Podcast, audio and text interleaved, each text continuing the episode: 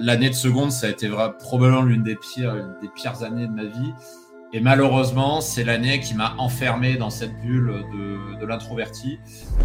Comment est-ce que cet ingénieur informatique a transformé sa vie pour devenir un entrepreneur libre et un séducteur avec une libido aiguisée? Bienvenue à tous les amis pour une nouvelle interview d'entrepreneurs, de gens qui créent l'impossible dans leur vie. C'est l'histoire de Mike de Dragueur de Paris et il vient la partager avec nous sur notre podcast. Et on est parti du coup pour découvrir le parcours de cet ancien timide qui a réussi à créer un business en ligne à succès et à littéralement transformer sa vie. Et les amis, comme d'habitude, pensez à vous laisser un énorme like, à vous abonner sur cette chaîne YouTube et à vous abonner sur la plateforme de podcast et nous laisser un énorme 5 étoiles si nos parcours vous plaisent et ces interviews vous motivent et vous inspirent. Vous pouvez également rejoindre la tribu, notre club d'entrepreneurs sur le web, avec lequel on accompagne des dizaines d'entrepreneurs à transformer leur vie et leur business au quotidien. Toutes nos masterclass sont le lundi laisse un email juste en dessous, ce lien dans la description, et tu vas recevoir une séquence email t'expliquant comment est-ce que tu peux nous rejoindre et venir participer à cette aventure humaine incroyable. On est parti pour mon interview avec Mac de Dragueur de Paris. C'est parti. Hello les amis et bienvenue dans cette nouvelle interview des gens qui créent l'impossible dans leur vie. Aujourd'hui, on a Mike avec nous. Salut Mike, bienvenue. Salut Enzo, merci de m'avoir invité. Je suis hyper content de faire euh, cette interview, ce partage. Euh, ingénieur informatique, ancien timide devenu un expert de la séduction. La revanche des geeks, c'est ce qu'on pourrait euh, donner comme nom à cet épisode. J'ai l'impression d'être dans un épisode justement de Star Wars. J'allais dire, pas confondre avec la revanche des sites, qui fait partie de mes, mes films préférés. Hein, et, et, de tes grosses passions. On va mettre quelques photos à l'écran là maintenant tout de suite. Et effectivement, Mike, c'est le type du fond de la classe, euh, le, geek. À l'époque, euh, t'es de quelle année, toi, Mike? Euh, Année de naissance, tu veux dire? Ouais. 89. Ouais, donc euh, on, est, on est plus ou moins de la, de la même gen, t'es un peu plus vieux que, que moi. Euh, à l'époque, être un geek, c'était pas cool en fait. Hein. Euh, c'est devenu cool par la suite, mmh. mais à l'époque, c'était pas les trucs le plus cool. c'était plutôt les mecs justement en commu, grosses lunettes, boutons, ordinateur et, machin. humour très particulier et en général, c'était pas le, c'était pas cool. Aujourd'hui, c'est devenu cool. Mark Zuckerberg, Elon Musk, on est dans cette génération de la mmh. revanche des geeks et on va le voir justement avec l'exemple de, Mike, mais à l'époque, ce n'était pas le cas.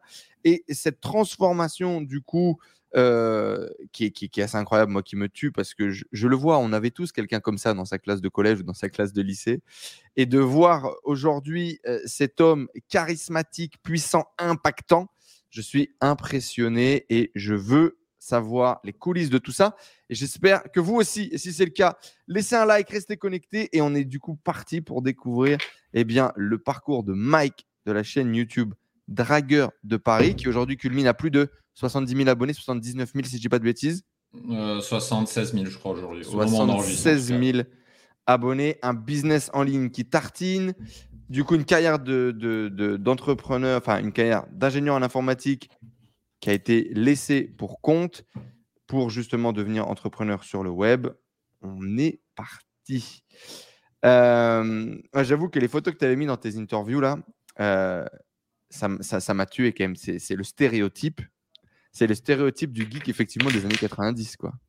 ouais, mais euh, tu sais le pire c'est pendant très longtemps j'assumais pas du tout cette image-là. Il y a encore quelques années, tu sais, j'en parlais pas trop. Tu vois, c'était une, part de, mon passé que que je n'assumais pas et, que du coup je mettais au fond du placard. Et aujourd'hui, bah au contraire. Bah, en partie euh, pour, pour mon site, mais pas que. Je l'assume complètement et je le montre ouvertement à tout le monde.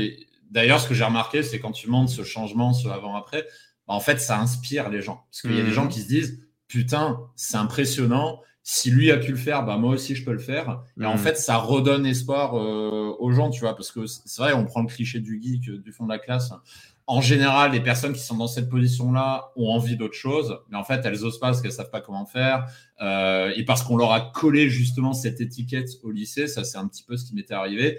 Et du coup, bah, tu t'enfermes, tu t'enfermes dans, dans ce milieu jusqu'au moment où, bah, euh, où tu te réveilles. Et en général, le moment où tu te réveilles, c'est quand il y a un élément déclencheur qui, qui survient. Ça, on pourra en parler. Euh, pour moi, heureusement, j'ai de la chance. Ça m'est arrivé à 19 ans. Mmh c'est là où j'ai eu le, réveil, enfin le début du réveil en tout cas.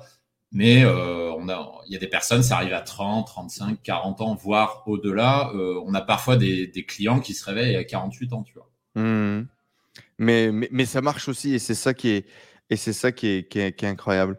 Euh, moi, je suis, euh, je suis vraiment impatient là d'en savoir plus, de découvrir les, les, les, coulisses de tout ça. Donc, bien évidemment, dans une première partie, on va parler justement de cette transformation euh, mentale, physique. Comment est-ce que ça, comment ça, a été opéré? Quelles ont été tes motivations? Quelle a été ta vision? Et, comment est-ce que tu as réussi à le faire? Qu'est-ce qui a été compliqué? Comment Qu'est-ce que tu as vécu? La pression sociale, etc. Et après, on parlera bien évidemment du développement de ton activité en ligne. Comment est-ce que tu t'es, pour, comment est-ce que tu as fait pour créer ton business en parallèle de ton salaire, enfin de ton salaire, de ton salariat surtout, du mmh. boulot et euh, derrière, bah, te lancer en indépendant. Euh, tu as mis un mois et demi à, poser euh, ta DEM et puis vraiment à. Ah, j'ai mis plus, j'ai mis plus que ça. Hein. C'est. Quand tu as pris la décision. Ouais. C'est ça, quand tu as pris la décision jusqu'à remettre euh, ton papier. Euh, c'est ça. Ça a été très long et contrairement à ce qu'on pense, c'est pas pour des raisons financières parce que euh, ça faisait déjà deux ans que je pouvais quitter mon ancien job si je le voulais. J'avais largement de quoi vivre, mais c'est plus pour d'autres raisons. Ça, on en, on en, reparlera. Des raisons auxquelles on pense pas forcément. Ouais, et, et, et, tout ça, tout ça, je trouve ça très intéressant. Aujourd'hui, du coup, tu as développé une chaîne YouTube qui marche, qui cartonne, même au départ, sans montrer ton euh, visage. Ça aussi, je pense que c'est un sujet mmh. intéressant sur lequel on va en discuter. Tu as développé des compétences aujourd'hui qui te permettent d'être littéralement tranquille et même si tu perdais ton business, de pouvoir continuer à gagner ta vie sur le web et on va en parler également. Et puis, tu as quand même réussi à faire ton trou sur un marché hyper concurrentiel qui est la séduction. Euh, et également, bah, on va pouvoir analyser, décortiquer ce qui fonctionne dans ton business. Mais avant tout ça, du coup, c'était quoi ton rêve de gosse à toi, Mike? Euh, quand j'étais gosse, euh, astronaute. Ouais. je pense on quand quand t'es un petit garçon, on passe tous par une phase, on a envie euh, ouais d'aller sur la lune ou dans des navettes spatiales, etc. Bon, évidemment, j'ai vite compris que c'est pas c'était pas forcément quelque chose de, de réaliste. Et ensuite, bah, figure-toi que mon rêve c'était de d'être ingénieur euh, dans la robotique en particulier. C'est-à-dire mon rêve, c'était de construire euh, des, euh, des, robots. Et alors du coup, j'ai pas construit, pas vraiment exactement construit des robots, mais j'ai fait de l'ingénierie, donc j'ai fait ce que je voulais faire au départ. Mais ouais, au départ, c'était ça mon rêve. C'était pas du tout d'être entrepreneur d'ailleurs. Hein. Mmh. quand j'étais en école d'ingénieur à 22, 23 ans, on nous posait toujours la question où est-ce que vous voyez dans 10, 15 ans euh, moi, je me voyais euh, dans un grand groupe euh, du CAC 40. Quoi. Je me voyais absolument pas entrepreneur, sans pouvoir parler qu'est-ce qui a fait que j'ai changé d'avis, pourquoi je suis devenu entrepreneur et tourné le dos au salariat, alors que j'étais pleinement intégré depuis 4 ans dans, dans, une grosse boîte et que j'ai déjà une carrière, une carrière toute tracée. Quoi. En tout cas, mon rêve à l'époque, c'était ça. Et parle-nous un peu de, de, de, du contexte familial du coup. dans quel milieu est-ce que tu vas grandir? Quelles sont du coup tes, ambitions, ta vision à ce moment-là et quelle est également la, vision de l'argent? Est-ce que l'argent est, un sujet? Est-ce que l'argent est un tabou? Est-ce que l'argent est en abondance? Est-ce que l'argent est, compliqué? Alors on faisait, on faisait partie de la classe moyenne basse, on va dire. C'est-à-dire qu'on gagnait suffisamment pour vivre correctement. Mais en même temps, comme dirait Macron, on ne gagne pas assez pour toucher les différentes aides de l'État auxquelles beaucoup de monde a droit. Du coup, on était un petit peu dans cet échelon charnier qui faisait que bah, c'est l'enculade. Tu te fais prendre par devant et par derrière, celui-là. Il est C'est ça, ouais. Je, ne vais pas dire qu'on survivait parce que bon, on vivait à peu près correctement, mais on bien loin d'avoir un train de vie décent. Et puis surtout, dans toute ma famille, c'est toujours le cas aujourd'hui d'ailleurs, euh, l'argent est un sujet ultra tabou. Mais, mm, mm. Euh, mais, vraiment très très tabou au point que, par exemple, je sais pas, quand on se promenait dans la rue et que ma mère voyait une Porsche, euh, tout de suite, elle dégaine son fusil avec une remarque du type Ah, lui, là, lui, c'est forcément un fraudeur fiscal. Lui, il arnaque les gens. Euh, lui, c'est forcément de la magouille. Et en fait, dans toute ma famille, euh, le salariat, c'est la voie euh, standard. Et on considère que si tu as de l'argent, que si tu es riche, c'est que tu as fraudé ou que tu as magouillé quelque part. Et c'est une vision que j'ai eue très tôt. J'ai eu beaucoup de mal d'ailleurs à me détacher bah, du, du, fameux syndrome de l'imposteur en grande partie à cause de ça. Et c'est aussi pour ça d'ailleurs que euh, j'ai eu cette euh, vocation qui m'a été inséminée indirectement, qui est que le salariat est la seule voie possible quand on veut bosser. Donc c'est-à-dire ma mère me disait, tu veux un boulot, CV, lettre de motivation, tu distribues un peu partout, tu attends qu'on te rappelle, tu fais un entretien, puis si tu as accepté, bah, tu commences à bosser. Et en gros, m'a dit, bah, la vie, c'est ça. Donc, du coup, bah, sans poser de questions, j'ai commencé. Euh, la vie, c'est ça, quoi. Hmm. C'est ça. Et c'est aussi pour ça que j'ai voulu devenir ingénieur, parce que, bon, déjà, parce que la technique, ça me plaisait, ça me plaît toujours d'ailleurs aujourd'hui, euh, mais aussi parce que à cette époque-là, la France était en pénurie sévère d'ingénieurs. et en fait, l'ingénierie, c'est un petit peu la voie royale pour avoir un boulot dans 90-95% des cas. Même si tu n'es pas très bon, tu es sûr de trouver un boulot. Et es sûr de bien gagner ta vie. Mmh, mmh. C'est ça. Ouais, c'était. Euh, enfin, je veux dire, c'est ça. Euh, avocat, ingénieur ou médecin, quoi. C'était la, la, la, voie, la voie euh, royale. Et donc, du coup, le, travail au centre en termes de, de, de, valeur, on tourne un peu le dos à l'argent, mais, mais, mais, on en veut et on en a besoin au quotidien. Mmh. ouais, je, je, vois bien. Et donc, du coup, toi, à ce moment-là, ça devient très rapidement, du coup, la voie un petit peu toute, toute tracée de, de, devenir ingénieur et donc de gagner 2-3 000 euros par mois et du coup, de réussir ta vie à travers, à travers ce spectre-là, c'est ça? Ouais, avec le euh, ce, que, aussi je viens mes parents c'est sans doute pareil pour pour les tiens aussi, je, je sais pas exactement ce qu'ils font, mais mes parents c'est la génération où tu fais toute ta carrière dans la même boîte, tu vois. Mhm. Ils viennent de cette génération-là. Donc du coup naturellement comme ils ont connu que ça, euh, ils me poussaient également vers cette voie-là, c'est-à-dire de rejoindre un grand groupe, ce que j'ai fait, euh, pour y passer euh, toute sa carrière. Mhm. Et du coup, à ce moment-là, voilà, tu, tu, tu, te projettes là-dedans, tu te vois là-dedans en termes mmh. de, de, confiance en toi et de tempérament. Raconte-nous un petit peu quel genre d'enfant tu es, et puis jusqu'au collège, jusqu'au mmh. lycée, etc. Et, et comment est-ce que socialement, du coup, tu vas, tu vas te développer? Alors, confiance en soi, zéro, pour, pour être très, très honnête. Hein. Euh, socialement, j'étais. Alors, on en, a, on en a tous connu euh, quand on était au collège et au lycée. Socialement, j'étais euh, le mec dans la lune, donc c'est-à-dire le, le, mec qui est toujours en train de rêvasser à droite à gauche. Euh, le mec un peu introverti qui se met généralement devant la classe parce que bah, il, il, veut montrer que, c'est un petit peu l'intellectuel de la classe. Donc j'étais un petit peu cette, cet intello. Physiquement, bah, tu l'as montré avec les photos, je ressemblais un peu à Harry Potter. Il y a des mecs qui m'appelaient comme ça, d'ailleurs, qui, qui m'appelaient Harry Potter, tu vois. Euh, et grosso modo, jusqu'au collège, ça s'est à peu près passé correctement. C'est-à-dire que bon, j'avais ma bande d'amis, c'était aussi des geeks, euh, etc. Ça se passait bien. Euh... Jusqu'au collège, c'était quoi? C'était Pokémon, du coup, Pokémon sur Game Boy et. Ouais, c'est ça. C'est ça, c'était exactement ça, c'était Pokémon euh, sur Game Boy. Euh, J'étais un gros gros fan, je le suis toujours d'ailleurs, euh, de, de, Star Wars. Mm -hmm. C'est quelque chose, je pourrais en parler pendant des heures tellement, euh, tellement j'aime ça. D'ailleurs, même, quand, même quand, quand, je fais des rencontres, quand je rencontre des femmes, bah, je, je, parle, je leur parle de Star Wars, tu vois, et, et j'arrive. Tout de suite, tu lui demandes si elle, fait, elle est OK pour le cosplay de Princesse Leia. C'est ça, Et souvent, en plus, elles l'ont pas vu.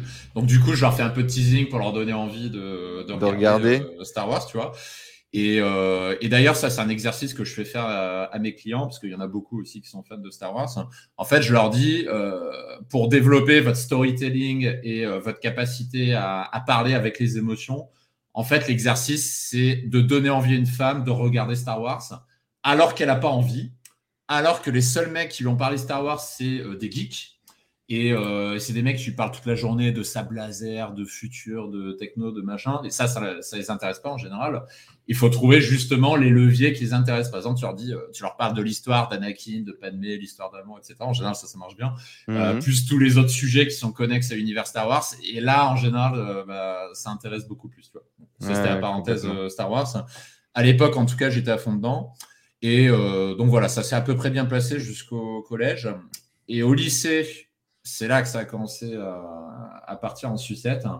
Euh, en fait, ça a été la dispersion, c'est-à-dire il y a une, grosse partie de mes potes qui sont partis en bac pro ou en BEP.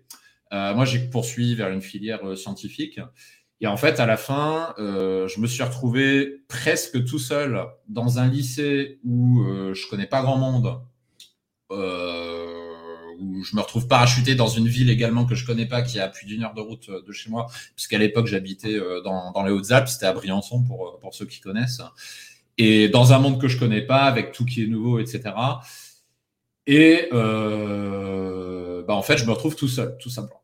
C'est-à-dire que je me retrouve, entre guillemets, à être le mec qui a un seul pote dans tout le lycée. Et du coup, bah, ça me renforce en fait dans mon introversion, dans ma timidité, ça m'enferme encore plus dans ma bulle. Donc ça, c'était le premier problème. Deuxième problème, c'est que j'ai commencé par euh, donc c'est une section qui s'appelait STI à l'époque, sciences et techniques de l'ingénieur. Mm-hmm. Et en fait, je me retrouve une classe, on est 34 personnes, dont 33 mecs et une bah seule femme. Alors qu'avant, c'était à peu près 50-50. Donc il y avait euh, bonne ambiance, etc. Donc là, tu te retrouves dans une classe de mecs en seconde, au moment où tout le monde est en pleine puberté. Mm-hmm.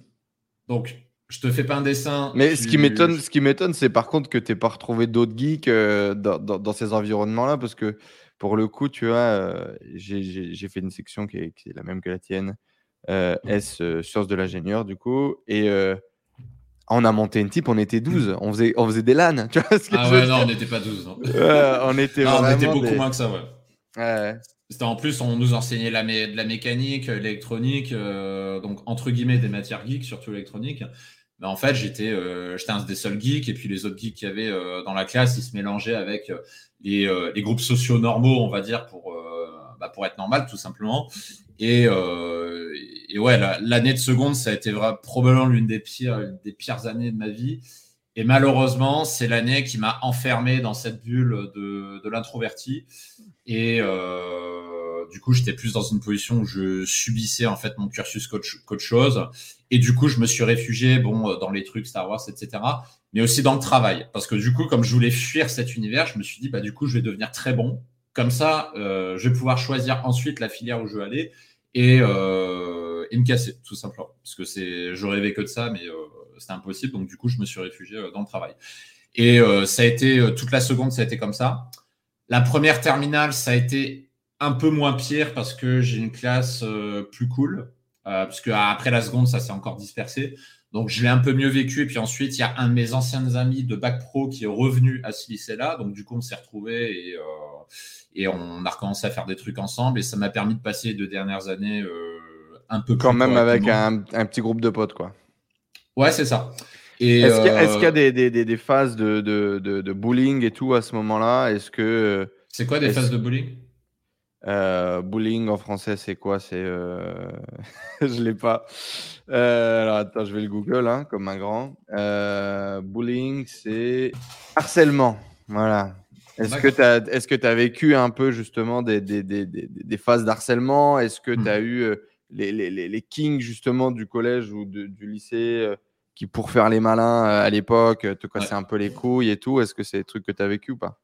C'est euh, pas en première en terminale, mais en seconde, ouais, il y avait un, bah, il y avait un groupe de, de trois mecs qui essayaient un petit peu de faire les coques dans, dans la classe. de toute façon, on a, on a tous connu cette époque-là. Grosso modo, tu as trois catégories dans une classe.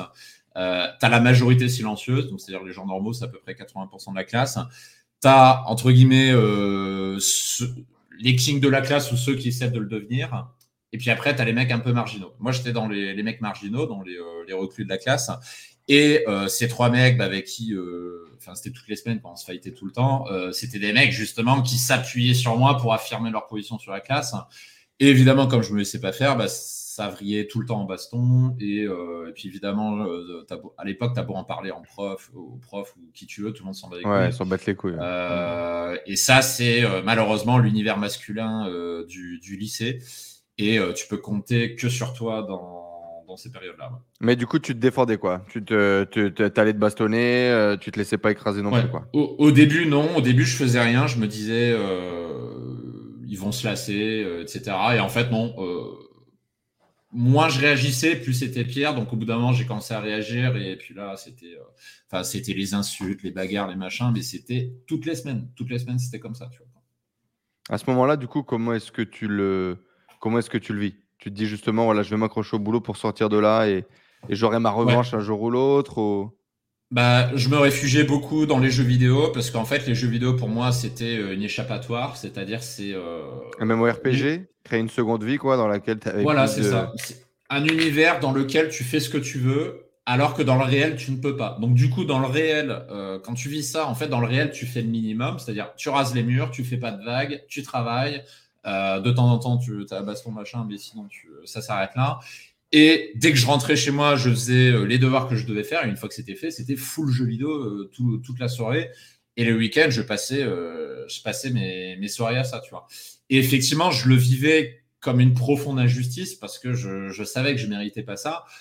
Mais à l'époque, je ne voyais aucune solution, tu vois. Hmm. J'avais aucune solution euh, sous la main, donc du coup, j'ai entre guillemets attendu que ça passe. En attendant, bah, euh, jeux vidéo, informatique, euh, etc. World of Warcraft, euh, Dofus, ouais. World of Warcraft. Ouais, Dofus non, mais ouais, World of Warcraft, bah, divers jeux, Star Wars, Warcraft 3 aussi, ce, ce, genre de jeu quoi. Hmm. Est-ce que tu, est-ce que tu jouais, est-ce que tu, est-ce que du coup, je suis pas sûr parce que si euh, socialement, tu n'avais pas beaucoup de relations, tu n'as peut-être pas développé ça. Est-ce que tu jouais à Magic the Gathering? Ah, pas du tout. non? J'ai jamais, j'ai jamais joué euh, une seule fois euh, à ce jeu de cartes. Je connais de nom, mais euh, j'étais pas dessus, non. Eh ben, regarde, tiens, j'en ai encore ici là qui m'ont suivi jusque dans les Caraïbes. ok, et donc du coup, à ce moment-là, il euh, y, a ce truc de revanche qui commence, on va dire, à, mmh. grandir. Et euh, les jeux vidéo, et puis bosser euh, à l'école. Du coup, à l'école, ça se passe bien, tu as des bonnes notes, tu es plutôt smart, ça, va, ça va vite? Ouais, à l'école, je suis bon élève. je suis pas numéro un de la classe, mais je suis dans le, dans, dans le premier tiers. voilà, je, pas de souci à ce niveau-là. Et c'est pour ça, d'ailleurs, je me suis orienté vers des études d'ingénieur, c'est parce que ça, j'avais des bonnes notes, effectivement. Mmh. Et alors, du coup, partage-nous le, le grand shift. Ah, le grand shift. 19 ans. Euh, alors, il s'est passé deux choses. Eu ton bac? 18 euh, ans. 18 ans, j'ai eu mon bac. Euh, voilà, mention bien. Donc, ça, cool, quoi. donc, il s'est passé deux événements. Le premier événement, c'est. j'ai eu un peu de chance, mais ça m'a littéralement changé la vie. donc, à la, il y a remise du bac, etc.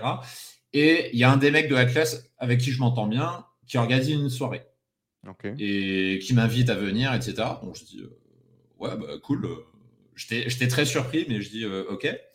Et j'ai un peu peur, genre qu'il m'invite pour se foutre de ma gueule, machin, mais en fait, non, pas du tout. C'était un mec, un mec cool, avec des gens cool, donc ça s'est bien passé.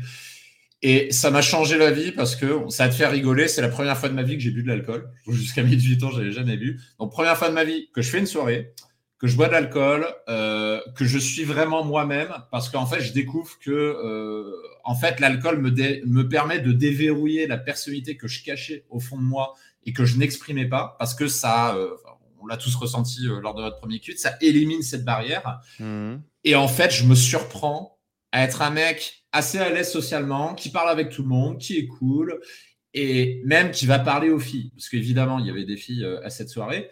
Et euh, autant pendant tout le cursus du lycée, je parlais à zéro femme. Bah déjà parce que j'étais dans une classe de mecs et puis les autres femmes, euh, bon, il y en a plein que je trouvais jolies, mais je n'osais pas leur parler, donc du coup, il se passait rien. Et là, c'est la première fois depuis trois ans que j'allais vers des femmes, mais qu'en plus, ça se passait bien. C'est ça le pire. C'est-à-dire, je n'étais pas rejeté, elle me faisait pas des doigts d'honneur, genre casse-toi, j'ai pas envie de te parler. Ça se passait super bien. Donc du coup, ça a été la première claque que j'ai eue. Je me suis dit, putain, euh, en fait, c'est possible. Et surtout, mon gros problème, c'est que je, cache ma personnalité, en fait, à cause de ce que j'ai vécu dans le passé. Donc ça, c'est la première claque. Et ensuite, deuxième claque qui est arrivée, donc du coup, 18 ans, euh, je continue avec un BTS informatique et là, je change de ville. Donc, c'est-à-dire, je déménage de Briançon à euh, Aix-en-Provence, donc dans le sud-est euh, de la France, où j'aurais passé les dix années suivantes de ma vie. Et je me dis, bah chouette, je vais enfin prendre ma revanche sur la vie. J'atterris dans une ville personne me connaît. Euh, j'ai plus tous les, euh, les, gens du passé qui reviennent dans la même classe que moi pour me pourrir la vie. Euh, c'est un reset, en gros. Nouvel, début d'une nouvelle vie. J'ai un appart à moi. Euh, je suis indépendant. Euh, j'ai choisi mon cursus. J'ai choisi ma classe. J'ai choisi des trucs. Je me dis, c'est bon, ça va le faire.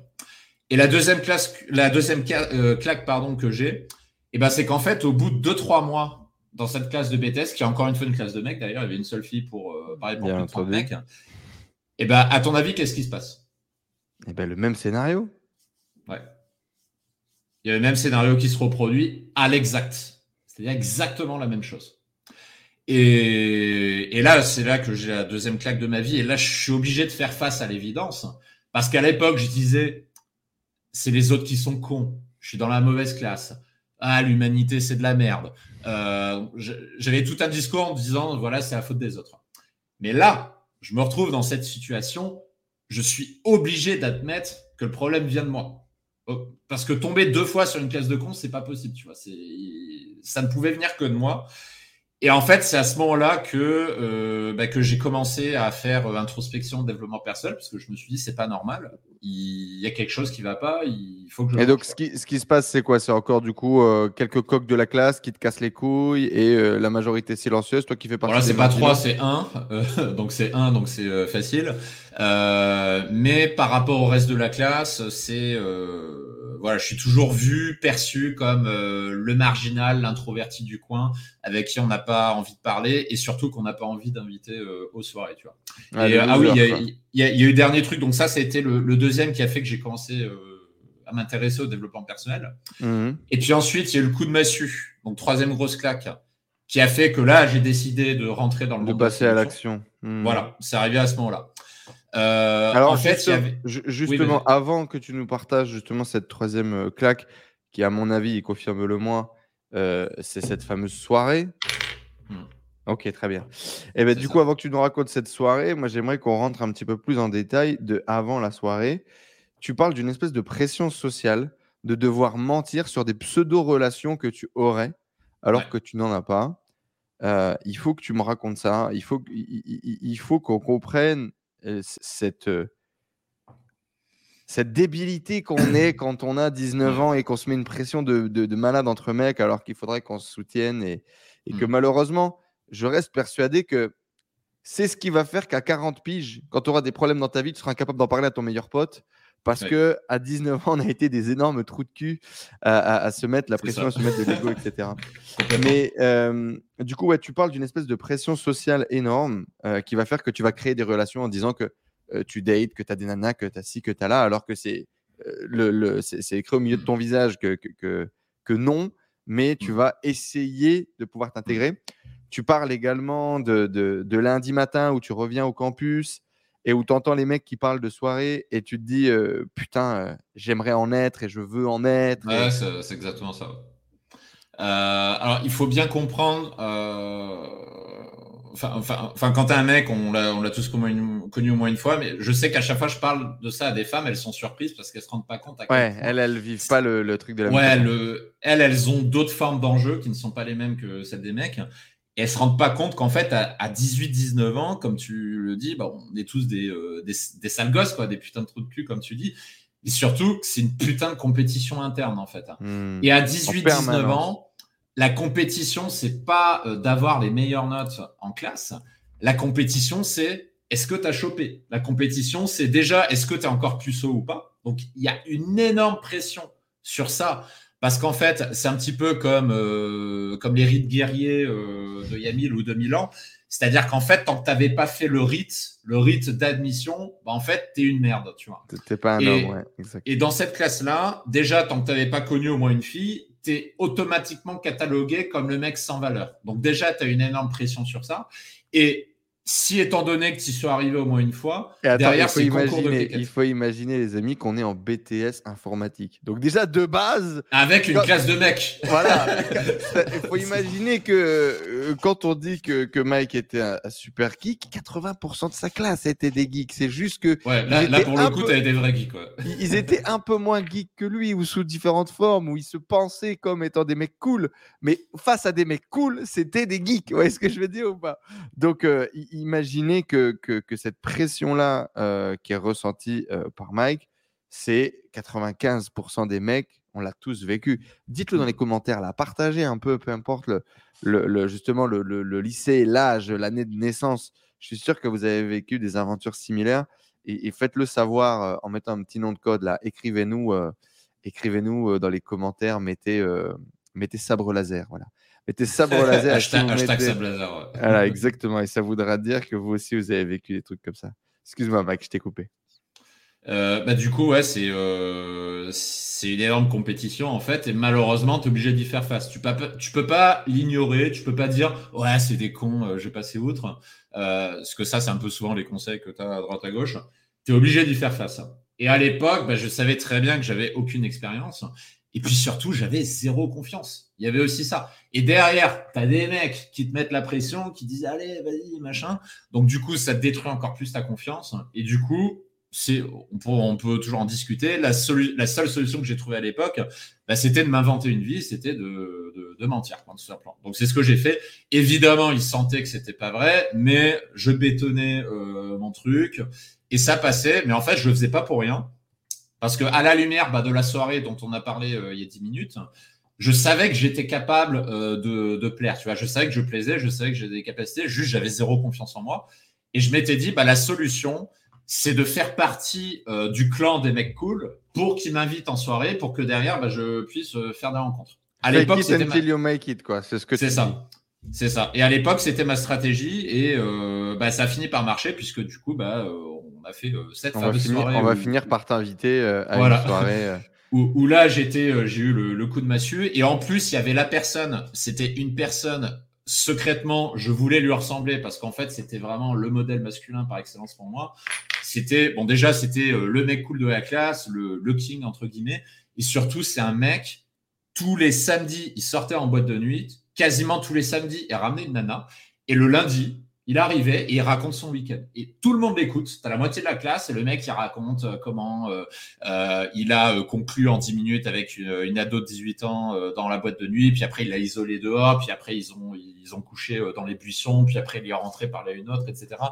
Et, le mec, pour, pourquoi, en fait, il faut bien comprendre pourquoi, quand tu as 19 ans, c'est la vie auquel tu aspires. Bah parce qu'en fait, quand tu racontes ça, tu es automatiquement catalogué comme un mec qui a de la valeur. Et là, toute la classe t'écoute en mode silence, le maître parle, on écoute et on prend des notes.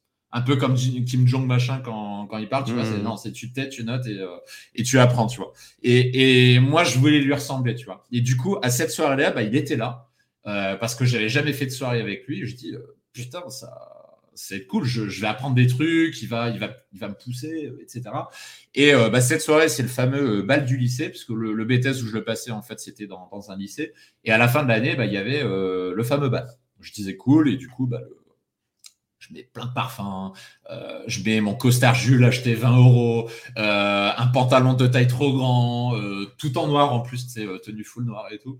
Je dis euh, allez vas-y euh, je, crois c'est comme dans le film euh, American Pie je sais plus quel film c'est où t'as as les mecs ben, c'est exactement ça ces mecs qui se mettent une putain de pression en mode putain les gars c'est la soirée de l'année ça y est c'est enfin où je vais faire mon, mon rite de passage tu vois. Mmh. je le vivais un peu comme ça.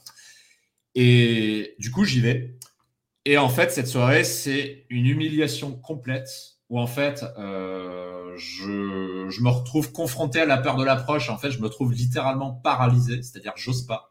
Et il y a des filles qui me plaisent. Je dis putain, elle, elle, est, elle est magnifique. J'ai trop envie de lui parler, etc. Mais j'ose pas. Et c'est lui qui va. Et c'est lui qui chope ces nanas-là devant moi, tu vois. Et moi, je suis là comme un con. Je fais semblant de m'amuser en mode euh, comme ça avec la musique. Mais au fond de moi, je suis en train de rager, tu vois, dans ma tête. Je dis putain, mais ça devait pas se passer comme ça, tu vois.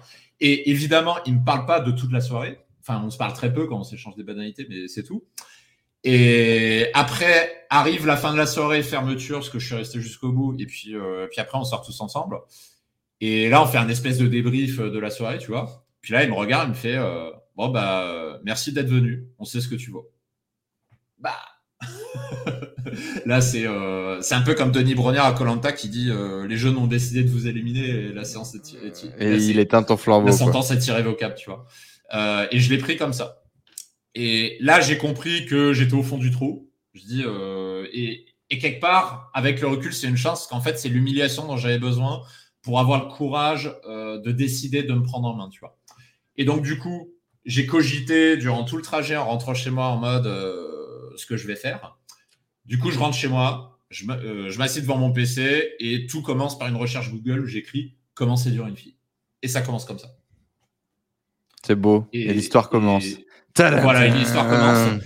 Et là, j'ai une énorme surprise. En fait, euh, il y a beaucoup de gens qui savent que ça, qui savent pas que ça existe d'ailleurs. Euh, en fait, j'ai la surprise de découvrir qu'il existe toute une communauté de séduction de types qui ont le même vécu que moi. Donc, c'est-à-dire, j'ai une triple claque où en fait, je me rends compte que je suis pas tout seul mais qu'en plus, qu'il y a plein de mecs qui sont passés par là aussi, pour les mêmes raisons, qui ont les mêmes difficultés, qui ont les mêmes humiliations, qui ont les mêmes rêves, qui ont la même ambition, et qui se réunissent tous. À l'époque, c'était sur des forums. Hein, le... À mhm. l'époque, Facebook n'existait pas, Instagram n'existait pas, WhatsApp encore moins. Euh, il y avait, c'est tout se passé sur des forums sur Internet. Et, et je m'inscris euh, sur ces forums-là, et là, c'est une révélation. Je découvre toute cette communauté, je découvre pour la première fois des hommes qui s'entraident au lieu de se tirer dessus en disant euh, toi t'es une merde, toi t'es le king de la classe. Et également, je découvre qu'il existe des méthodes pour séduire une femme. Parce que chose qui pour moi n'était pas possible. Je me disais bah non, ça se fait tout seul, c'est la nature. Comme mes parents qui se sont rencontrés, tout se fait par magie, tu vois. Je m'étais dit. Mmh. Et non, je découvre qu'en fait il y a des techniques, il y a des méthodes à suivre et que ça marche on peut dire que c'est de la merde, on peut dire ouais, les méthodes, machin. On peut être contre, mais ça marche. C'est ça le pire. Et quand je découvre ça du haut de mes 19 ans, je fais putain. Euh, et, à l'époque, ça c'est un truc que je dis souvent à mes clients quand, ils débarquent dans ma communauté qui se sentent un peu perdus, parce que je suis passé par cette phase-là. À l'époque, j'avais aucune idée de comment j'allais faire, mais je savais une chose, c'est qu'il n'y avait pas de retour en arrière possible. Parce que là, j'avais, découvert tout ça. Je ne pouvais plus faire semblant d'ignorer ce que j'ai vu. Je sais que c'est possible, je sais qu'il y a des mecs qui arrivent, et il y a des mecs qui le racontent. On appelle ça des field reports dans le jargon, c'est-à-dire sur ces forums, il y a des mecs qui racontent leur rencontre, leur rendez-vous amoureux, leur soirée. Euh, et il y avait des mecs que j'admirais, c'est-à-dire qui débarquent dans une soirée, euh, je sais pas, ils embrassent une nana au bout d'une heure, des trucs comme ça, euh, alors qu'il y a encore un an, c'était des mecs ultra timides. Et, d'un côté, j'ai un peu peur parce que je me dis, merde, comment je vais faire? J'ai aucune idée de comment je vais faire. Mhm. Mais de l'autre, je reprends espoir parce que je sais que tôt ou tard, d'une façon ou d'une autre, je vais y arriver. Et je ne sais pas où ça va me conduire, mais je me dis, voilà, le début de la nouvelle vie, elle commence là. Je sais pas si tu es au courant, mais il y a énormément de, de, mecs aujourd'hui très connus euh, sur YouTube, dans le milieu infoprenarial français, qui viennent de ce milieu-là. Euh, notamment du groupe de Lille. on a 3-4 euh, restas euh, qui sortent du groupe de Lille. Je ne vais pas les citer pour voir si vous avez un petit peu la culture en back-end, là, tout le monde, ceux qui nous écoutent. Mais moi, j'étais impressionné de savoir effectivement bah, que c'est des groupuscules qui, derrière, ont, ont impacté, ont créé des entrepreneurs, ont créé des gens avec une totale confiance en soi complètement différente, mmh. etc. Et, et encore, comme je te disais aussi en off, cette vision effectivement de un, entraide masculine, support masculin et mmh. création de groupe euh, pour, pour, pour avancer, euh, je trouve ça vraiment, euh, je trouve ça vraiment et, Et c'est comme ça qu'on avance. Hein, et, ça, ça aussi, c'est une réalité. Ça, je le vois beaucoup bah, dans, que ce soit dans l'infoprenariat ou dans la séduction, etc. L'ego masculin, c'est le premier obstacle à la progression. C'est-à-dire qu'il y a beaucoup de mecs qui se disent j'ai besoin de personne, moi je suis plus fort que les autres, euh, je vais y arriver, j'ai besoin de rien, je suis indépendant, euh, j'emmerde tout le monde et je fais ma route et, je vais y arriver. Et malheureusement, j'ai une mauvaise nouvelle, on ne réussit pas seul. Hmm. Et, c'est un introverti qui le dit, hein. je, suis de nature introvertie. Euh, donc, je le dis, on ne réussit pas seul. Et surtout, on avance beaucoup plus vite quand on s'entoure. Évidemment, il faut s'entourer des bonnes personnes. Et ça, pour n'importe quel domaine que ce soit euh, pour, bah, par exemple, pour l'infoprenariat. Aujourd'hui, je dépense des dizaines de milliers d'euros chaque, année, euh, pas chaque mois, chaque année, pour euh, me former, pour avancer, pour, pour apprendre, tout simplement. Et c'est exactement ce que je faisais en séduction. Je dépensais pas 30 000 euros par an pour, pour me former en séduction. Je n'avais pas ce budget-là. mais en séduction, quand on n'y arrive pas, la pire des conneries à faire, c'est de rester tout seul, de se dire, eh, c'est bon, je vais y arriver, etc. Non, on n'y arrive pas. Et ça, malheureusement, c'est le premier obstacle à la progression. C'est même pas l'apparence physique, euh, l'argent, euh, je sais pas, les aptitudes sociales ou, n'importe quoi d'autre. C'est pas ça. Les premiers, c'est même pas le passage à l'action. Ça, c'est le numéro 2. Le premier, le premier problème, c'est ce putain d'ego masculin. Et d'ailleurs, chez les femmes, il y a beaucoup moins ce problème parce qu'il y a aussi le, la séduction, ça existe aussi euh, pour les femmes, ça il faut le savoir. Et les femmes acceptent beaucoup plus facilement de se remettre en question et surtout de s'entourer pour avancer. Chose que euh, les hommes euh, ont du mal.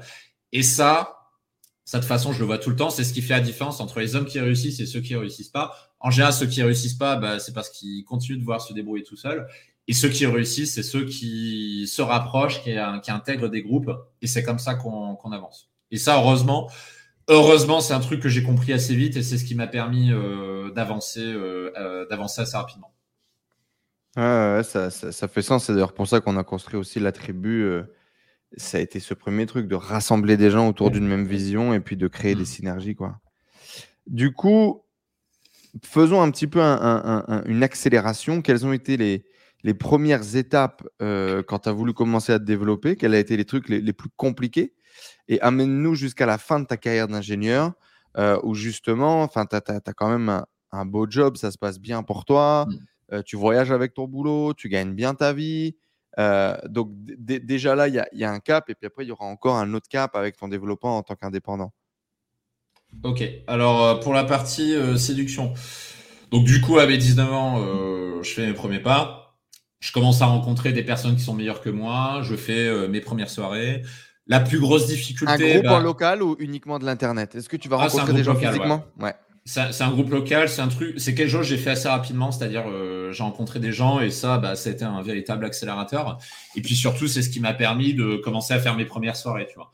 Euh, et ça, c'est la première difficulté que j'ai eue, mais ça, peut-être 100% des mecs ont ce problème, c'est aborder, quoi. C'est-à-dire l'approche.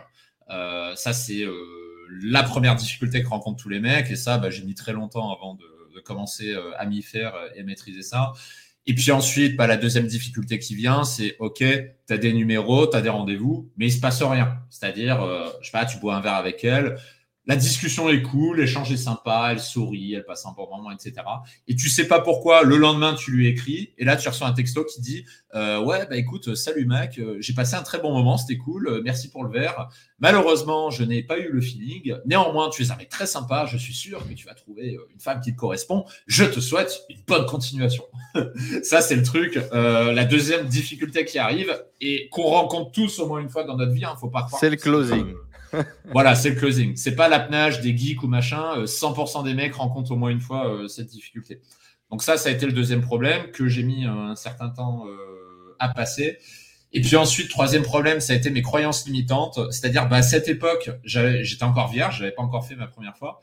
Et en fait, je voulais que ma première fois se passe d'une manière un peu spéciale. C'est-à-dire, je voulais être en couple, attendre, attendre trois mois, euh, y aller doucement, etc., etc. Et à un moment, j'ai eu l'opportunité de le faire avec une nana et j'ai voulu prendre mon temps et ben en fait ça s'est pas fait, tu vois. Donc euh, parce que bah, elle a cru que je n'étais pas intéressé ou quoi parce que je sais pas. Donc du coup, euh, après c'est arrivé quelques mois après où là bah du coup j'ai mis ça de côté j'ai arrêté d'avoir le rêve à la Disney qu'il faut attendre trois mois euh, machin. Et c'est là que j'ai commencé à vraiment comprendre euh, la profondeur de la psychologie féminine mais de ce que veulent les femmes, qui n'est pas ce qu'on apprend dans les Disney qui n'est pas ce que euh, ma mère m'apprend, euh, ni la mère de, qui que ce soit, parce que quand on demande à sa mère des conseils, ils vont dire ah il faut être gentil, il faut être machin. Non, c'est pas ça qui permet de se dire être gentil, oui c'est intéressant, mais c'est pas le plus important. Et du coup, il a fallu que j'apprenne tout ça, que je déconstruise en fait les croyances qu'on m'avait inculquées euh, quand j'étais ado et jeune adulte, et puis ensuite, euh, du coup, j'ai été pendant un peu plus de trois ans euh, en couple. Donc, c'est-à-dire, j'ai euh, rencontré une femme avec qui ça s'est très bien passé. Puis là, j'ai arrêté le game pendant un peu plus de trois ans. je me suis consacré à fond dans, dans cette relation longue qui s'est extrêmement mal assez, Assez, assez, rapidement, du coup, ou tu as été beaucoup avant de, de, te poser? Beaucoup, tout dépend ce que tu entends par beaucoup. Ça a duré à peu près un an j'avais un début d'expérience convenable, mais j'avais pas une confiance en soi, en, soi indestructible, tu vois, le, loin de là. Hmm. Et euh, encore en construction, quoi. Voilà, c'était encore en construction, et c'est surtout cette première relation longue qui m'a aidé à prendre confiance en moi, tu vois. Hmm. Paradoxalement, en fait, c'est ça qui m'a qui m'a le plus aidé, tu vois. Hmm. Euh, malheureusement, ça s'est quand même très mal fini parce qu'en fait, bah, ça a été euh, tromperie, etc. à la fin, sans rentrer dans les détails. Et j'en suis sorti euh, détruit, démoralisé et, euh, et, très cynique. Donc euh, pendant très long, j'ai une phase de traversée du désert où je me suis désintéressé de la séduction. Je me disais ça sert à rien, les relations c'est de la merde, etc. Et puis ensuite, je suis reparti pour une deuxième phase qui, par contre, là, est allée beaucoup plus loin euh, que ce que j'avais fait avant. Et bah, c'est ce que je raconte euh, sur, euh, sur mon site Dragueur de Paris. C'est vraiment là que j'ai construit toute mon expérience. C'est là que j'ai réalisé la totalité des objectifs que j'avais en tête. C'est là que j'ai eu la vie que je voulais avoir pendant toutes ces années. Parce qu'avant, je l'avais pas. C'est-à-dire, avant, je sais pas, avant, je rencontrais une femme par mois, tu vois, un truc comme ça. Donc, ce qui est pas beaucoup.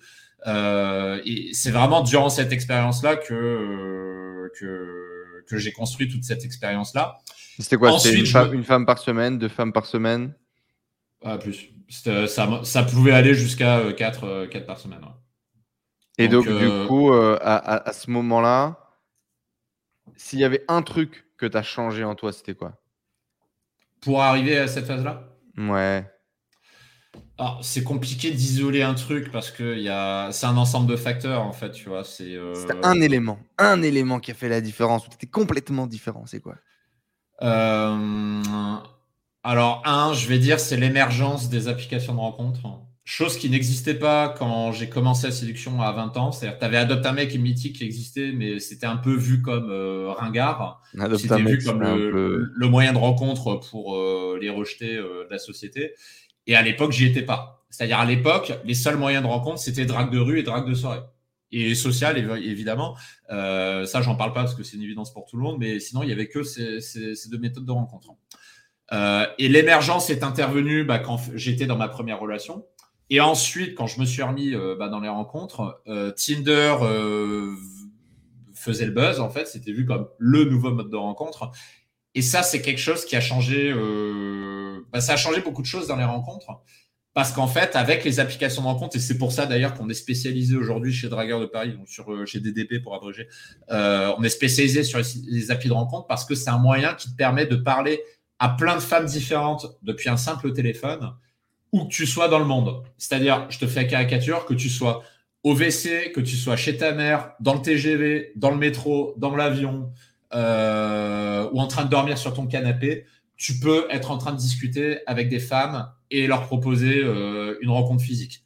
Alors qu'avant, tu voulais rencontrer quelqu'un, il fallait que tu dédies ton samedi après-midi pour aller aborder dans la rue, et il fallait que tu dédies ton samedi soir pour aller en boîte de nuit et en bar. Ce qui est extrêmement chronophage, ça prend du temps, et en dehors de ces périodes-là, bah, il se passe rien, tu vois. Mmh. Et avec les applis, bah, en fait, toute l'année, de manière constante, tu peux faire des rencontres. Et ça, je pense, ça a été peut-être le plus gros changement. Et, euh, le changement personnel, le changement intérieur que toi, tu as pu vivre, ou extérieur d'ailleurs euh... Encore une fois, s'il devait y en avoir qu'un, je sais que c'est pas facile de choisir. Je dirais de comprendre euh, le décalage entre ce que te dit une femme en public et ce qu'elle veut réellement, hmm. qui n'a rien à voir. Et j'ai mis très longtemps à comprendre ça. Euh, parce que j'étais un petit peu un romantique à l'époque. Enfin, je suis toujours un peu romantique aujourd'hui, mais à l'époque, j'étais très, très, très euh, romantique. Oui, et... tu étais persuadé que c'était le, le, le, good guy qui allait gagner. Voilà, c'est ça. Et, et j'avais même encore cette vision dans, euh, dans ma première relation. Et en fait, c'est ce qui a conduit tout droit à la routine, hein, d'ailleurs, accessoirement. Mmh.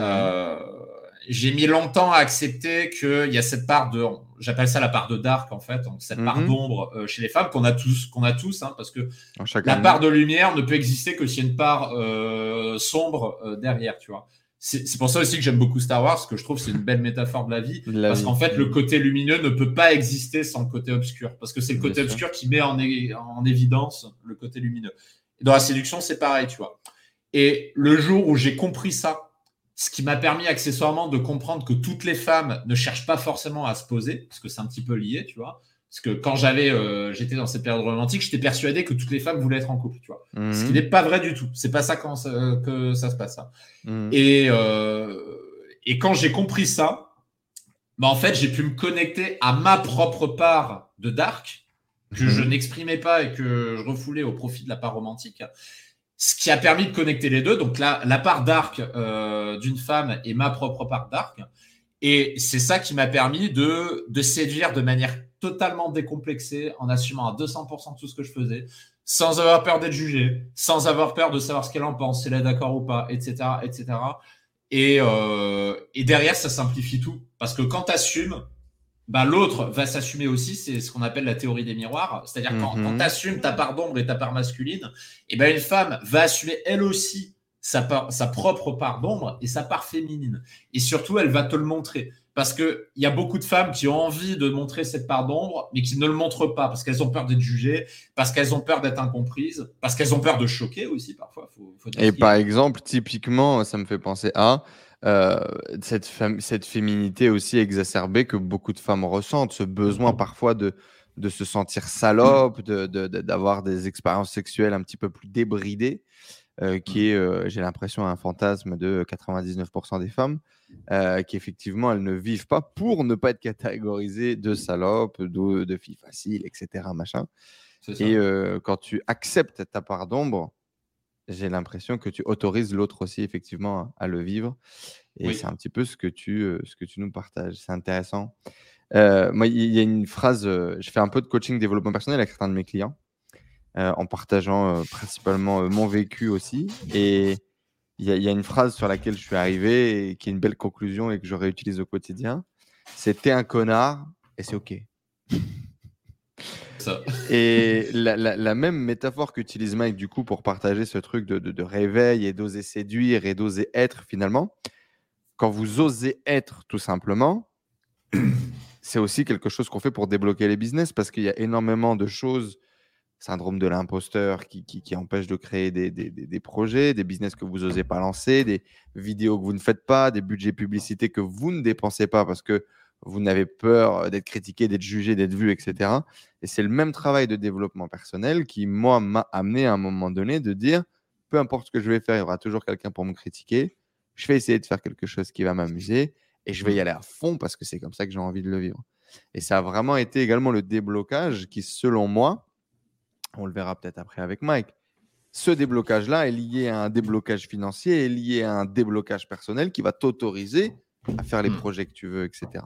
On verra si tu as fait le même parallèle. très, euh, c'est très pertinent ce que tu dis parce qu'effectivement, euh, il y a beaucoup de personnes qui agissent dans la vie pour éviter le conflit et pour éviter d'être critiquées. Bien sûr. Mais en fait, ça ne marche pas. Et c'est même pire que ça. Même quand tu fais, euh, je, je- je prends une caricature, je sais pas, même tu fais un don à la Croix-Rouge, il y a des gens qui vont te critiquer. Bien Ils sûr. dire, ah, si tu donnes de l'argent à la Croix-Rouge, c'est que tu as quelque chose à te reprocher. C'est pas net. C'est c'est pas bien ça. Euh, ah non, c'est pour défiscaliser, espèce de fraudeur. je t'ai vu. Euh, Ah, puis de toute façon, tu avais besoin de le montrer. c'est ça. Et en, et en plus, si tu le dis, c'est que tu as besoin de me montrer. Donc en fait, c'est c'est que c'est une- il y a une intention cachée derrière. Tu es en train de me manipuler. Euh, tu vois. Donc en fait, on peut aller loin, tu vois, avec des trucs comme Mhm. ça. Et, et- et effectivement, il faut bien comprendre que quoi qu'on fasse, on sera de toute façon critiqué. Et c'est pour ça qu'aujourd'hui, euh, pen- pendant longtemps, essayé d'éviter le conflit justement par rapport à ça. Hmm. Et là aujourd'hui, euh, je m'en fiche en fait et euh, j'hésite pas à polariser, que ce soit euh, dans le business, on pourra en parler. La polarisation, ça c'est un, ça a été un game changer euh, pour moi, mais aussi en séduction, c'est-à-dire bah, de pas cacher. euh, là, là, par exemple, bah, là aujourd'hui, tu vois, j'ai un business dans la séduction qui s'appelle Dragueur Paris. Euh, quand euh, quand je rencontre une femme, avant je le cachais, maintenant j'en parle. J'en parle, je dis bah voilà, j'ai un business, je fais ça, je fais ça. Si ça te plaît pas, bah écoute, il y a pas de souci. C'est, je juge pas, euh, etc. Et, euh, et en fait, ça change la vie, tu vois. Évidemment, tu as toujours un instant de surprise. Il va dire, ah ouais, tu fais de la séduction, c'est quoi ça, machin et tout. Elle va être un peu sur ses gardes, elle va se dire, qu'est-ce qu'il est en train de me raconter? Et tu lui expliques, tu prends le temps de lui expliquer, tu expliques la démarche, ce que tu fais. Et en fait, au bout de 10 minutes, elle va te faire, ah bah c'est cool en fait. C'est pas, euh, c'est pas euh, négatif par rapport à- à- au dating. Tu vas pas avoir. euh, Est-ce qu'il faudrait pas mieux dire que tu fais du marketing sur Internet plutôt que de dire que tu fais du dating pour éviter de, de rentrer dans la case de- de- du mec qui cumule justement? Alors, c'est ce que je faisais avant. Et puis ensuite, euh, avant, effectivement, bah, parce que c'est pas ma seule activité DDP, je fais aussi du, du coaching en marketing euh, et en copywriting notamment à côté. Et avant, je parlais de cette activité-là et c'est ensuite seulement que je parlais de l'activité séduction. Ça marchait. Euh, mais à un moment, j'en ai marre en fait de d'occulter parce que c'est quand même une partie de ma vie, tu vois, mine de rien. Bien sûr. J'en ai un peu marre de l'occulter. Je dis, bah écoute, je vais tester. Euh, je vais, quand elle me demande ce que je fais, je vais en parler sans tabou, de la manière la plus honnête et la plus transparente qui soit. Et au Et, final, euh, et j'en parle. Et en fait, il faut comprendre quelle est la peur d'une femme quand tu lui dis, j'ai un business dans la séduction. sa peur, c'est que tu sois en gros le, le don infidèle qui passe son temps à courir les femmes. C'est ça sa peur. Et, en fait, il faut que tu sois itch, quoi. Voilà, c'est ça. Et mais surtout, ce qu'elle veut, c'est parce que si elle a un rendez-vous avec toi, c'est qu'elle est intéressée. Elle veut savoir, en gros, si tu vas, euh, si potentiellement vous mettez ensemble, est-ce que tu vas aller courir d'autres nanas? Est-ce que tu vas mhm. être le mec infidèle ou est-ce qu'au contraire, tu es un, mec droit, euh, droit dans ses bottes, honnête et surtout fidèle? Et mhm en fait, quand j'explique ça avec les femmes, en fait, elles se rendent compte que euh, je suis absolument pas euh, le, le don qui va courir euh, à droite à gauche. ça, elles le ressentent très très vite. Et en fait, c'est ça qui fait qu'à la fin, ça passe, tu vois. Alors qu'en fait, si elles voyaient comme c'est écrit sur mon front que, que en fait, je passe ma vie à draguer, ça en général, elles le voient. Et là, bah, évidemment, elles, elles te croient pas, tu vois. Mais c'est ça, c'est sur ça qu'elle veut être assurée. Et puis ensuite, tu mets en avant que c'est pas pour toi que tu le fais, mais c'est pour d'autres. C'est-à-dire aujourd'hui, tu enseignes la séduction au profit d'autres personnes, pas pour toi, mais pour d'autres personnes. Et, et ben en fait, ça quelque part, ça, elles trouvent ça flatteur parce qu'elles disent ah ouais, en fait, tu, tu coaches d'autres mecs euh, à draguer. Et en fait, ça augmente ta, ta propre valeur personnelle. valeur, bien sûr. Hmm. Justement, moi, je, reste persuadé que les gens qui, arrivent à faire une transformation de vie, un changement de vie fort, marquant comme ça, qui entreprennent des choses qui sont impactantes, euh, et ils ont des grosses blessures émotionnelles euh, dans l'enfance, dans l'adolescence, dans, dans, leur, euh, dans leur croissance, dans leur développement. Et c'est ce qui leur donne la force, le pourquoi, tout ce que tu veux. C'est ce qui leur donne la force de confronter toutes les galères, toutes les adversités pour pouvoir s'en sortir. Parce qu'on va pas euh, se mentir, mais c'est pas un, bah, c'est pas un parcours de santé, quoi. Et, du coup, tu crées de grandes choses en ayant de, des blessures énormes. Est-ce que euh, tu, que, penses-tu de cette théorie? Et euh, quelles seraient les tiennes? Et dis-nous tout. Euh, juste en complément par rapport à ça, parce que c'est aussi lié à ta question. Euh, alors, je suis pas tout seul sur DDP. On a à peu près une vingtaine de personnes qui bossent en, coulisses, euh, dont un salarié euh, à plein temps. Ça, on pourra en parler éventuellement. Mmh. Euh, ils sont tout le monde est quasiment en couple. Et eux, ils font la même chose. C'est-à-dire que, bah, en fait, ils, ils ont montré à leurs copines bah, qui sont coachs, quoi. Ils disent, bah, on fait ça, on coach des mecs qui veulent faire des rencontres sur Tinder, etc. Et, en fait, ça, ça, passe. Ça passe, ça donne confiance parce qu'en fait, leur copine va se dire bah, en fait, mon mec, c'est quelqu'un d'honnête, il me cache rien, il montre ce qu'il mhm. fait, et c'est cool. Et même plus que ça, euh, bah, par exemple, là, on a notre, notre coach en chef, c'est ce qu'il fait avec, euh, avec sa copine. En fait, il inclut sa copine dans ce qu'il fait. Mhm. Et euh, c'est ce que je faisais également dans ma dernière relation. Dans, la dernière fois que j'étais en couple, euh, bah, du coup, mon ex-copine s'occupait de la boîte email euh, de DDP. C'est-à-dire répondait aux mecs, elle faisait les tri des candidatures, etc. Je l'incluais dans ce qui se passait. Dans le process pour qu'elle comprenne un peu et, ça. Et, du coup qu'elle accepte. Et, le coach en chef, il fait pareil. Par exemple, quand on, quand on fait la, la recette des, euh, des photos de shooting euh, pour nos programmes de coaching pour dire, bah tiens, euh, selon toi, c'est laquelle qui est la plus attirante pour mettre sur Tinder? Et ben en fait, il demande un avis féminin à sa copine et ça, ça nous aide beaucoup à sélectionner euh, les meilleures photos. Et même ça les amuse en fait, c'est elles ont du plaisir, tu vois, à faire ça. Bien sûr. Et, euh, et, et, et je sais que bah, le, bah, mon ex-copine, son tiré, son plaisir, elle le tirait euh, de ça, c'est-à-dire c'était la curiosité, mais aussi, et je reviens sur ça par rapport à ta question, euh, la cause, c'est-à-dire pourquoi on fait ça, quel est le, le driver? Donc dans ce que tu disais tout à l'heure, effectivement, il y a la partie euh, j'en ai chié dans la vie et c'est ça qui me donne l'énergie de faire ce que je fais aujourd'hui parce que honnêtement, si j'avais pas traversé tout ça, je pense pas que j'aurais été entrepreneur. Je pense que je serais resté euh, salarié toute ma vie probablement. Donc quelque part, j'ai envie de dire merci, tu vois. J'ai pas de rancœur par rapport au passé. En fait, tous ces mecs-là, je leur dis merci aujourd'hui. Je leur dis euh, c'est en, en, partie grâce à vous. Donc il y a ça et il y a surtout cette derrière, tu lis ça à une cause. Et là aujourd'hui, c'est quelque chose qui c'est quelque chose qui me drive. Euh, ça, on pourra, en, on en reparler parce que c'est, euh, j'ai eu quelques difficultés justement par rapport à ça quand j'ai euh, démissionné de mon dernier job. Mhm. moi, quelque chose dont j'ai besoin, c'est de, c'est d'une cause, de quelque chose qui a une utilité publique autre que l'argent. C'est-à-dire, c'est gagner de l'argent. Ok, c'est important parce que tu gères une boîte et tu dois faire tourner ta boîte. Il faut pas oublier, tu tapes entreprise sur Google définition, l'objet social d'une entreprise, c'est avant tout de faire du profit, de gagner de l'argent. Pour tous les mecs qui culpabilisent à vendre euh, quelque chose, Rappelez-vous que l'objectif d'une boîte, c'est de survivre et de survivre en faisant du profit. Si vous ne faites pas de profit, vous allez mourir et c'est votre concurrent qui va prendre votre place. Ça, il faut le, du coup, monter une association. Ou monter une association. Euh, ça, j'ai déjà dit d'ailleurs une fois, euh, une fois à un mec, il y avait un mec qui avait euh, bah, le, le, syndrome de l'imposteur et il me demandait un coaching sur ça. Et à un moment, je lui ai sorti ça. Je lui ai dit, ouais, mais mec, si t'as pas envie de vendre, monte une association à but non lucratif. Ça existe pour ça. C'est pour ça qu'on appelle ça une association. Si tu as peur de l'argent, faut pas créer une entreprise parce que c'est le but d'une entreprise, tu vois. Donc il y a ça, ça c'est une dimension importante, mais c'est pas la seule dimension qui fait que je vais me lever, me lever le matin. Mhm. Ce qui me fait me lever le matin, c'est d'avoir un impact visible et rapide sur la vie des gens. C'est pour ça qu'on s'est spécialisé d'ailleurs sur les applis de rencontre parce qu'on donne des résultats extrêmement rapides à nos clients. Et en fait, ça donne du sens à ce qu'on fait.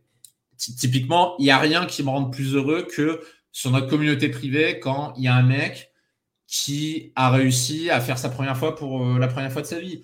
Ou d'un mec qui dit euh, Ça fait six mois que je suis en couple avec une femme que j'aime, ça se passe bien, c'est cool, merci DDP, sans vous, ça aurait été pas possible. Putain, quand, quand tu as un truc comme ça qui arrive, tu te sens utile, tu vois. Tu dis, mhm. j'ai un impact sur la vie des gens, un impact positif. Tu aides les gens à se rencontrer, tu aides des couples à se former, tu aides aussi des mariages à se faire. Et c'est ça aujourd'hui qui fait que je continue euh, de bosser sur DDP alors que je suis plus du tout dans le monde de la séduction, si ce n'est euh, par rapport à ma propre entreprise. Euh, personnellement, j'y suis plus, mais en termes business, je continue de travailler dessus parce que justement, je trouve que la cause est juste, je trouve que ça a un sens, ce qu'on fait, même si tu as toujours des gens, et il y en aura peut-être en commentaire de ta vidéo, parce qu'à chaque fois que je fais une interview, il y a toujours au moins une personne qui vient dire la séduction, machin. non, pour moi, la séduction, c'est une cause d'utilité publique. Bien sûr, il y a des gens qui ne seront pas d'accord avec ça, qui vont dire non, ça doit se faire naturel, il n'y a pas besoin de technique, il n'y a pas besoin de méthode. Euh, voilà. Je ne cherche même pas à justifier avec ces gens-là, tu en auras toujours qui penseront ça. Euh, et euh, il y a la majorité qui comprend ce qu'on fait, qui comprend bah, que ça change des vies quelque part. Et, je, vais donner un exemple. Ça, c'est quelque chose que j'entends extrêmement souvent, peut-être 80% du temps quand j'ai un client au téléphone, en particulier pour les clients qui ont plus de 40 ans. Euh, je trouve hallucinant le nombre de, mecs qui sortent d'une relation de 15 ans ou d'un mariage ou plus, euh, qui ont des enfants et qui me disent au téléphone, je n'aimais pas ma femme, mais je suis resté faute de mieux et parce que j'avais peur de me confronter au célibat. Et c'est des mecs, parce que ces mecs sont pas cons. En général, ils sont cadres, cadres sup ou chefs d'entreprise. On a, on a beaucoup de chefs d'entreprise chez nous. Et on d'ailleurs, on a de plus en plus d'infopreneurs un petit peu connus aussi dans, dans, le milieu. On en a parmi nos clients. Je dirais pas que c'est, mais on, en a. Et c'est des mecs qui sont pas cons. Ils savent très bien ce qu'ils font. Ils savaient pertinemment qu'il y a 15 ans, ils étaient pas avec la bonne, qu'ils étaient pas si amoureux que ça qu'ils étaient dans ce qu'on appelle les relations par défaut. On appelle ça le couple par défaut. C'est-à-dire, c'est des, des, personnes qui se mettent ensemble euh, par confort. Parce que c'est plus confortable que le Oui, par, par, intérêt, quoi. On va grandir ensemble, on va créer un truc. Bon, c'est pas génial, mais c'est pas plus, c'est pas mal, quoi. C'est pas mauvais non plus, quoi. C'est pas génial, mais c'est mieux que d'être célibataire. Même si au fond de moi, je sais que euh, ça marche pas, quoi. Au moment de dire oui devant le maire au niveau du mariage, j'ai pas une envie irrépressible de dire oui. J'ai une part au fond de moi qui me dit tu devrais pas. C'est un peu chaud. Tu le fais quand même parce que ta famille te met la pression, parce que tu as passé les 30 ans et tous tes potes sont casés et ont des enfants et te disent bon bah écoute, ce serait bien que tu aies des enfants toi aussi. Donc tu as la pression sociale, donc tu continues. Et, ça, évidemment, c'est impossible à mesurer avec des, euh, des statistiques. je suis convaincu qu'il y a des millions de couples qui sont comme ça, qui sont ensemble alors qu'en fait, ils s'aiment pas. Et ça, c'est ce que je trouve terrible. Et ça, c'est quelque chose qui fait que je continuerai euh, de 70% de l'ancienne génération, minimum? 80% même? Je sais pas, honnêtement, c'est difficile à quantifier, mais je, je suis persuadé qu'il y en a beaucoup plus qu'on ne le croit. Pour moi, c'est énorme. C'est comme les gens qui, qui, sont pas heureux. Enfin, bah très peu de gens sont heureux, en fait. Très peu de gens sont vraiment honnêtement, heureux on, au on en a tous déjà vu. On en a tous déjà vu dans des soirées. Tu n'as jamais remarqué, tu vas dans des soirées. Euh, t'en as qui sont ensemble et en fait, je sais pas, ils, s'embrassent jamais, ils se touchent pas, ils se donnent pas la main. Ils sont assis à côté, mais il y a 50 cm d'espace ou un mètre entre leurs deux chaises. Et au bout de deux heures de discussion, tu apprends qu'ils sont ensemble. Et en fait, ça se voyait pas. Et on en connaît tous des gens qui sont comme ça, tu vois. Et, et putain, mais qui a envie d'une relation comme ça? C'est pas ça. C'est l'amour, c'est pas ça. Euh, tu te mets pas en couple avec quelqu'un pour que ça ressemble à ça, tu vois. Et, justement, on accompagne des personnes qui malheureusement sont passées par cette phase-là euh, et qui sont réveillées à 40 ans passés, euh, qui se rendent compte que le temps passe de plus en plus vite et qui ont envie de pas refaire la même erreur la deuxième fois, qui ont envie de se donner l'opportunité de choisir, de vraiment choisir la personne qui est bien pour eux et avec qui ils vont bien se sentir et surtout avec qui ils sont heureux. Hmm. Et donc, du coup, ce qui nous amène au développement justement de euh, l'entreprise, on remarquera du coup quand même euh, cette humiliation, on va dire, où tu décides trop, c'est trop et, je vais changer tout ça. D'ailleurs, s'il y avait un moyen que tu as utilisé qui t'a permis de, de, transformer, ça a été quoi? Ça a été les rencontres physiques, ça a été un coaching, ça a été un bouquin. Ça a été quoi le moyen vraiment euh, qui a aidé ta transformation? Euh, Mon premier mentor, tout simplement. Euh, c'est-à-dire que, comme je te disais, une des premières choses que j'ai fait, c'est m'entourer, rencontrer des gens. Et c'est comme ça que en fait j'ai rencontré une personne qui au début d'ailleurs voulait pas voulait pas me voir parce qu'à l'époque j'avais l'étiquette mec débutant en séduction et lui c'était s'il écoute cette vidéo, euh, je passe le coucou. Euh, son pseudo, c'était Z sur la communauté. Parce que dans les communautés, on avait tous des, pseudos, tu vois. Mhm. lui, c'était Z. Et Z, c'était quoi? C'était un mec de 25 ans qui a redoublé trois fois, qui passait son temps à sortir, qui était en fac de psycho et tout, et qui passait son temps à faire la fête, euh, à, draguer, etc. Il sortait tout le temps. Il sortait le mardi soir, jeudi soir, etc. Et en insistant un peu, j'ai réussi à le rencontrer et à faire un apéro avec lui, puisque bah, c'est le sud de la France, on fait les apéros et tout. Et, et en fait, on a vachement sympathisé. Il m'a regardé, il m'a dit euh, bah écoute, euh, non, euh, c'est cool, je t'aime bien, et puis je sais pas, je, sens que tu as un potentiel. bah écoute, c'était pas prévu, mais viens, on va faire une soirée. Et en, et en plus, c'est ça qui est drôle. première soirée, tu sais où il m'emmène pour me tester? Il m'emmène dans un bar gay. Ouf. et, putain, et niveau confiance en moi, j'étais là. Et, il voyait, disait, eh, viens, on rentre là. Je vois, je fais, c'est un bar gay, il n'y a pas de fille. Et il me regarde, il fait, ouais, fais-moi confiance. et on y va.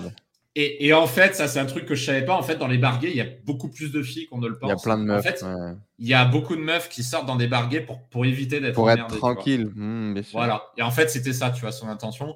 Et ça, c'est la toute première soirée que j'ai fait avec lui. Et en fait, euh, bah, l'essentiel de ce que j'ai appris, euh, c'est grâce à lui. C'est lui qui m'a formé. Je sortais tout le temps avec lui. Euh, et c'est d'ailleurs pour ça que, bah, que j'ai créé ce qu'on appelle un programme de mentorat sur, sur DDP, sur les bases de tout ce que j'ai appris, parce que selon moi, être mentoré par quelqu'un, c'est l'accélérateur ultime pour progresser. C'est la manière la plus rapide d'avoir ce que tu veux, tout simplement en étant conseillé, en étant mentoré par une personne qui a déjà fait euh, ce à quoi tu, aspires. Et ça, c'est mmh. vraiment le truc qui, qui m'a fait avancer.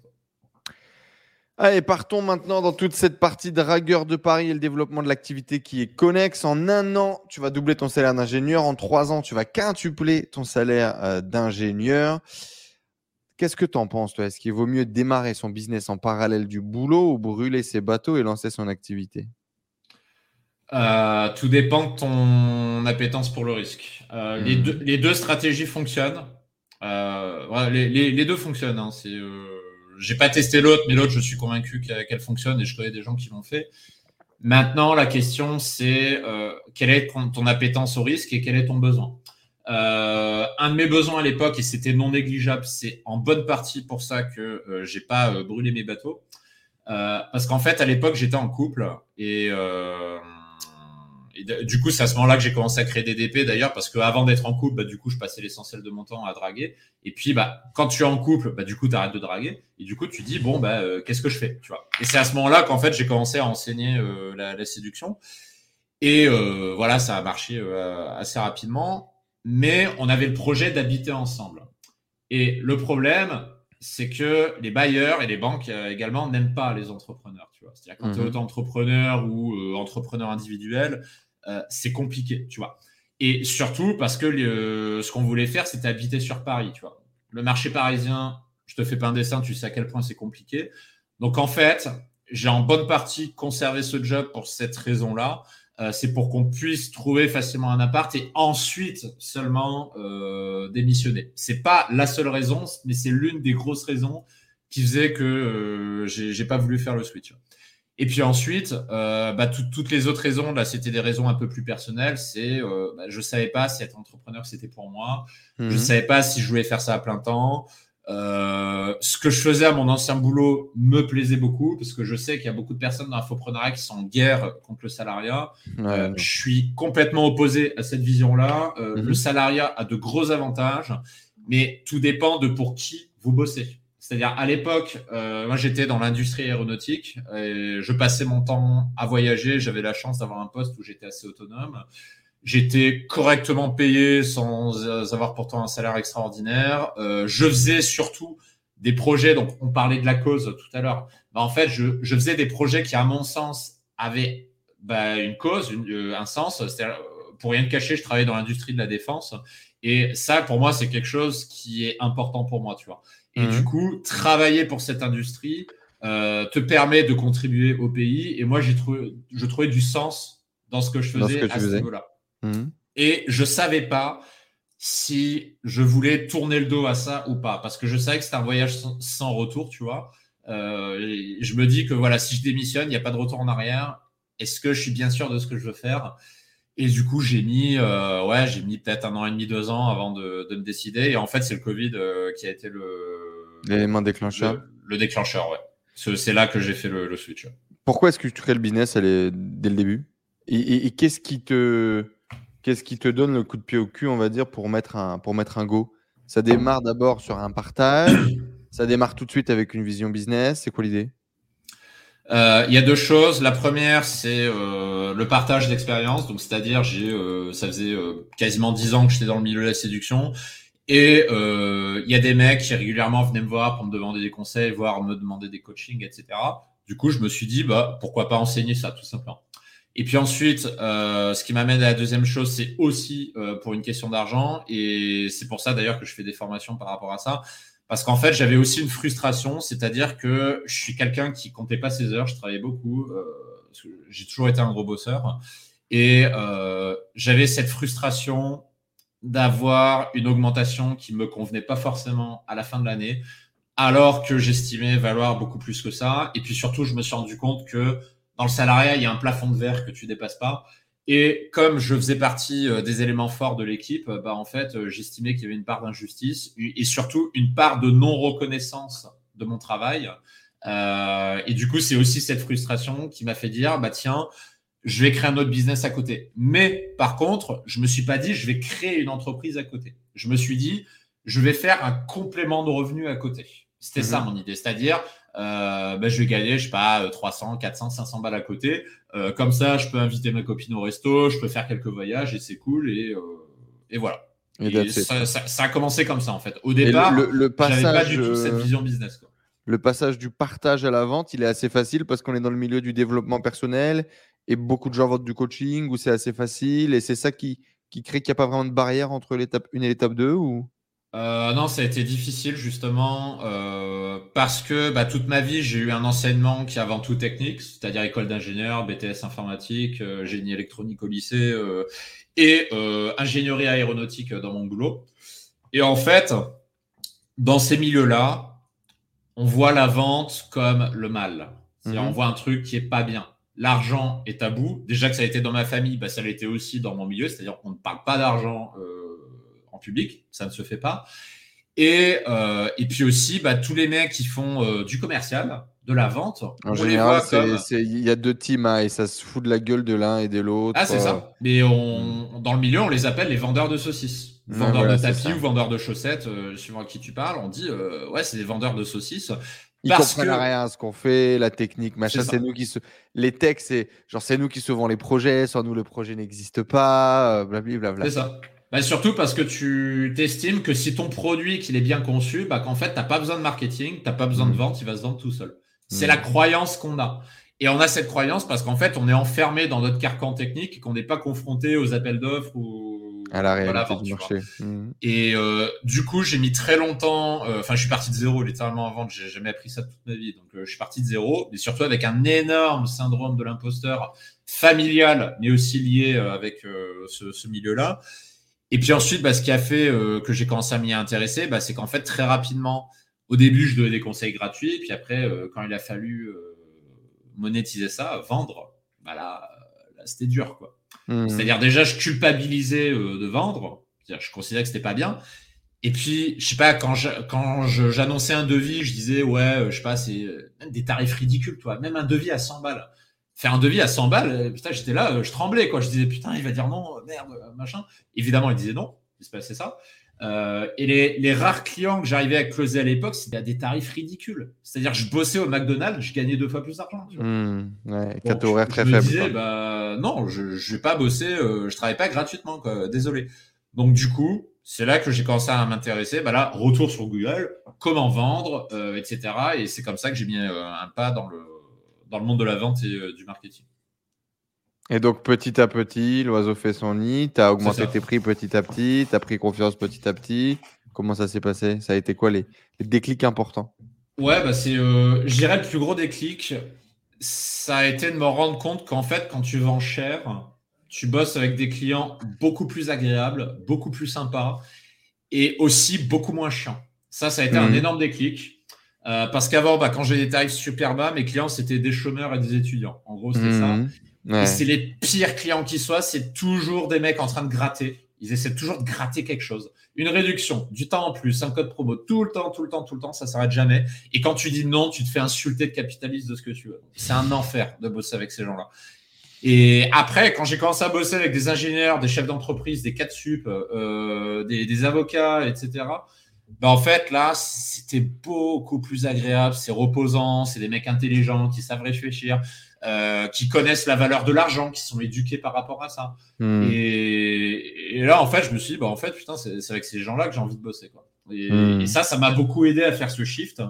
Euh, parce que ce repositionnement de tarif t'aide à, travailler avec des personnes euh, avec qui tu as envie de travailler, tout simplement. Comment est-ce qu'on fait pour développer un business en parallèle de son boulot? Quand on a, comme tu le dis, 2 à 3 heures grand max euh, par jour, quand tu rentres du taf, quand tu as fait ce que tu avais à faire pour te mettre à développer l'activité? En un mot, le 20-80. Donc ça veut dire euh, tu réduis ton temps de travail volontairement pour passer ces heures-là sur ton, ton side business.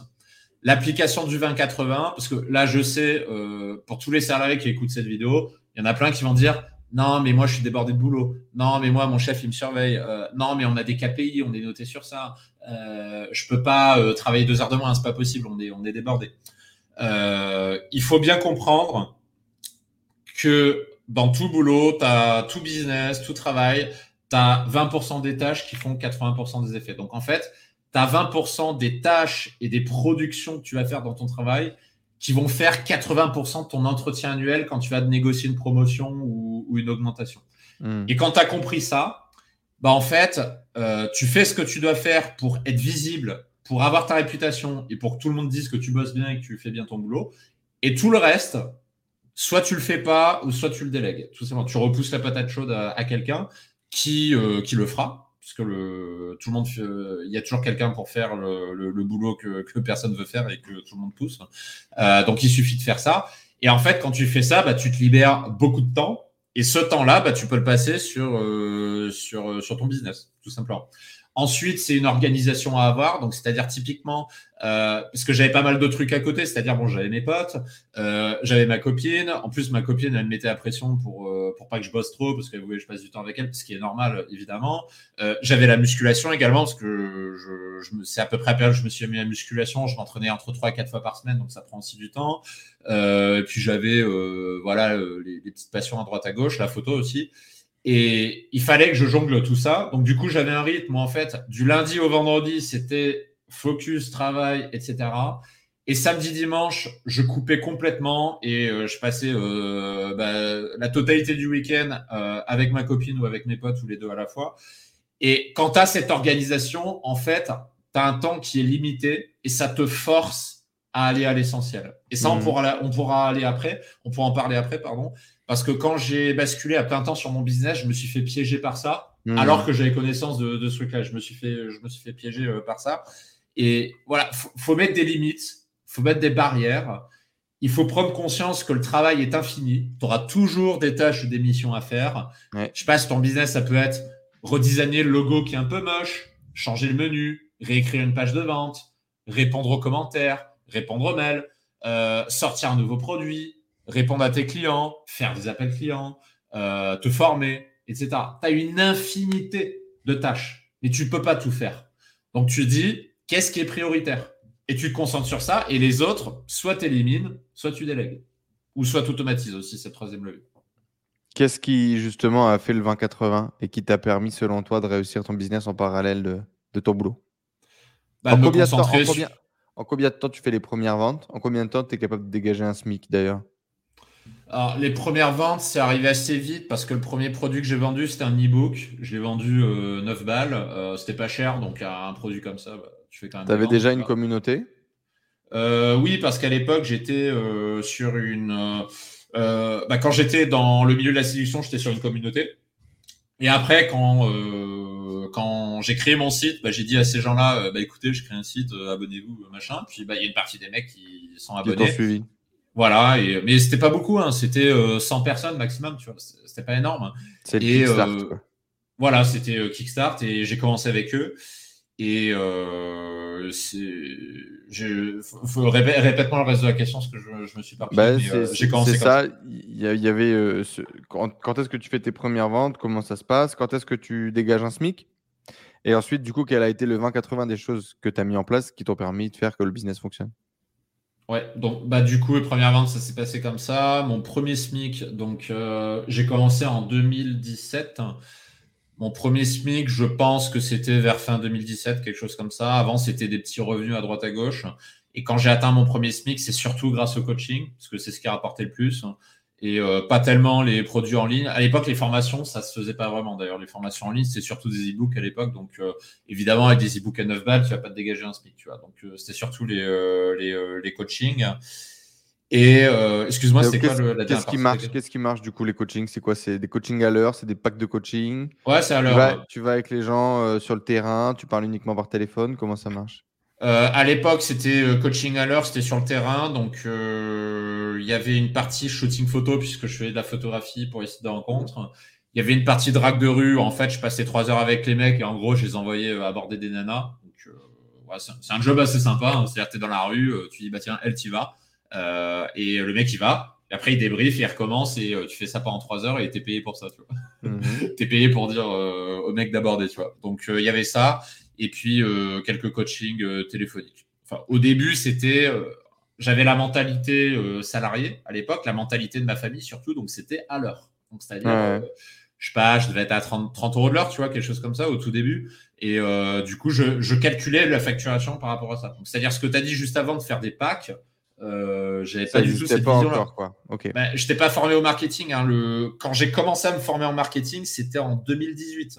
Euh, c'est la date où j'ai acheté ma première formation en marketing. Donc, c'est euh, venu assez tard. Et euh, ça a littéralement tout changé dans ma vie derrière. Mais ouais, j'ai mis un petit moment quand même avant de, avant de vraiment m'y plonger. Mais quand même, tu arrivais à dégager, à dégager un petit peu d'argent. Et du coup, qu'est-ce qui fonctionnait? Tu avais créé une chaîne YouTube? Tu envoyais du trafic sur une landing page, tu vendais directement tes coachings en description? Comment ça marchait? À l'époque, j'avais pas de chaîne YouTube. Mon unique canal d'acquisition, d'acquisition, pardon, c'était Google. Euh, donc en fait, j'avais créé des articles qui ranquaient sur la requête euh, coaching séduction. Et c'est comme ça qu'en fait j'ai trouvé euh, mes premiers clients, tout simplement. C'est-à-dire c'était des clients qui venaient automatiquement. Et puis ensuite, c'était du bouche à oreille. Ok. Formation 2018, on parle de quoi? Du déclic? Ouais, c'est ça, ouais. Donc le déclic de Stan euh, Leloup, euh, comment vivre de son audience ou un truc comme ça, développer une audience et en vivre. C'est à ce moment-là que tu décides de lancer une chaîne YouTube? Alors c'est venu à, peu, pas très longtemps après, je crois. Donc euh, ouais, j'ai commencé à créer une chaîne YouTube, sachant qu'en plus, ça je le dis ouvertement, YouTube c'est pas un truc qui me passionne. Bon là ok, je suis à 76 000 et quelques abonnés j'ai absolument aucun plaisir à faire la vidéo. moi, mon plaisir, c'est euh, l'écrit, tu vois. Je suis quelqu'un qui préfère écrire plutôt que, euh, que tourner des vidéos ou, faire des audios. Mhm. Euh, c'est d'ailleurs pour ça que euh, la grosse partie de tous mes business repose sur les emails, tu vois. Parce que les emails, c'est mon point fort. L'écrit, ça a toujours été mon point fort. Et YouTube, je le faisais plus parce que bah, c'est nécessaire aujourd'hui pour, pour avoir un business. C'est un canal d'acquisition auquel tu peux pas tu peux pas passer à côté. Mais après, je l'ai pris du bon côté. Je me suis dit, bon, l'oral, la vidéo, c'est pas mon fort, je suis pas à l'aise en vidéo. Mais bah, écoute, c'est l'occasion de m'améliorer. Et euh, là, d'ailleurs, j'invite ceux qui écoutent cette vidéo, faites l'exercice, allez sur ma chaîne Dragueur de Paris, allez voir la toute première vidéo et comparez la voix. Comparez la voix d'il y a 3-4 ans à la voix d'aujourd'hui. Vous allez voir, c'est pas du tout la même. Euh, à l'époque, je devais parler comme un homme de Cro-Magnon, genre comme ça. J'avais un peu une voix d'homme des cavernes à l'époque, on me disait. Euh, et vous pourrez voir un petit peu l'évolution. Donc, je, l'ai pris de ce côté-là. Je me suis dit, bah voilà, YouTube, c'est c'est pas ce que j'aime faire, mais c'est l'occasion de s'améliorer. Et du coup, tu as suivi des formations en parallèle euh, de ça pour améliorer euh, ta diction, pour améliorer ta prosodie et tout ça Ou c'est juste l'expérience de. Oui, je... ah non, j'ai suivi des formations. Euh... Quand je veux apprendre une compétence, mon réflexe, c'est toujours de me former. Euh, je commence d'abord par me former, puis après, je, je mets en application. Et, et c'est là que je construis. Euh, d'abord, tu appliques sans réfléchir ce que tu apprends dans les formations.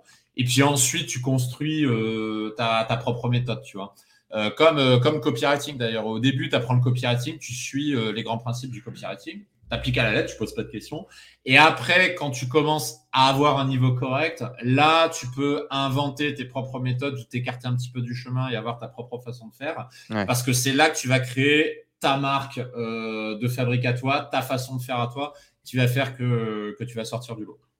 Ouais, réussir à, réussir bah, à maîtriser finalement. Il faut maîtriser avant quoi que ce soit. quoi. Ouais, ouais, ouais. C'est comme à l'école en fait. C'est d'abord tu apprends la théorie ou même comme en séduction, d'abord tu apprends les méthodes, tu, tu, appliques, tu vérifies que ça marche, tu comprends comment ça marche et après tu changes ta, ta façon de faire. Là, là les, euh, les méthodes de séduction que j'ai appris, bah, au début c'était celle de mon mentor, euh, j'appliquais sans réfléchir.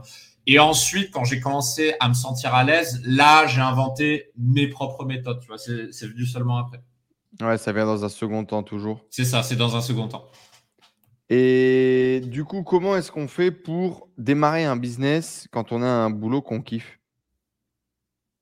Bah, il faut se poser la question pourquoi tu déjà pourquoi tu le démarres, euh, à qui tu veux vendre, donc tout ce qui est avatar client, etc. Dans ce que personne veut faire parce que c'est chiant, mais euh, qu'il faut faire.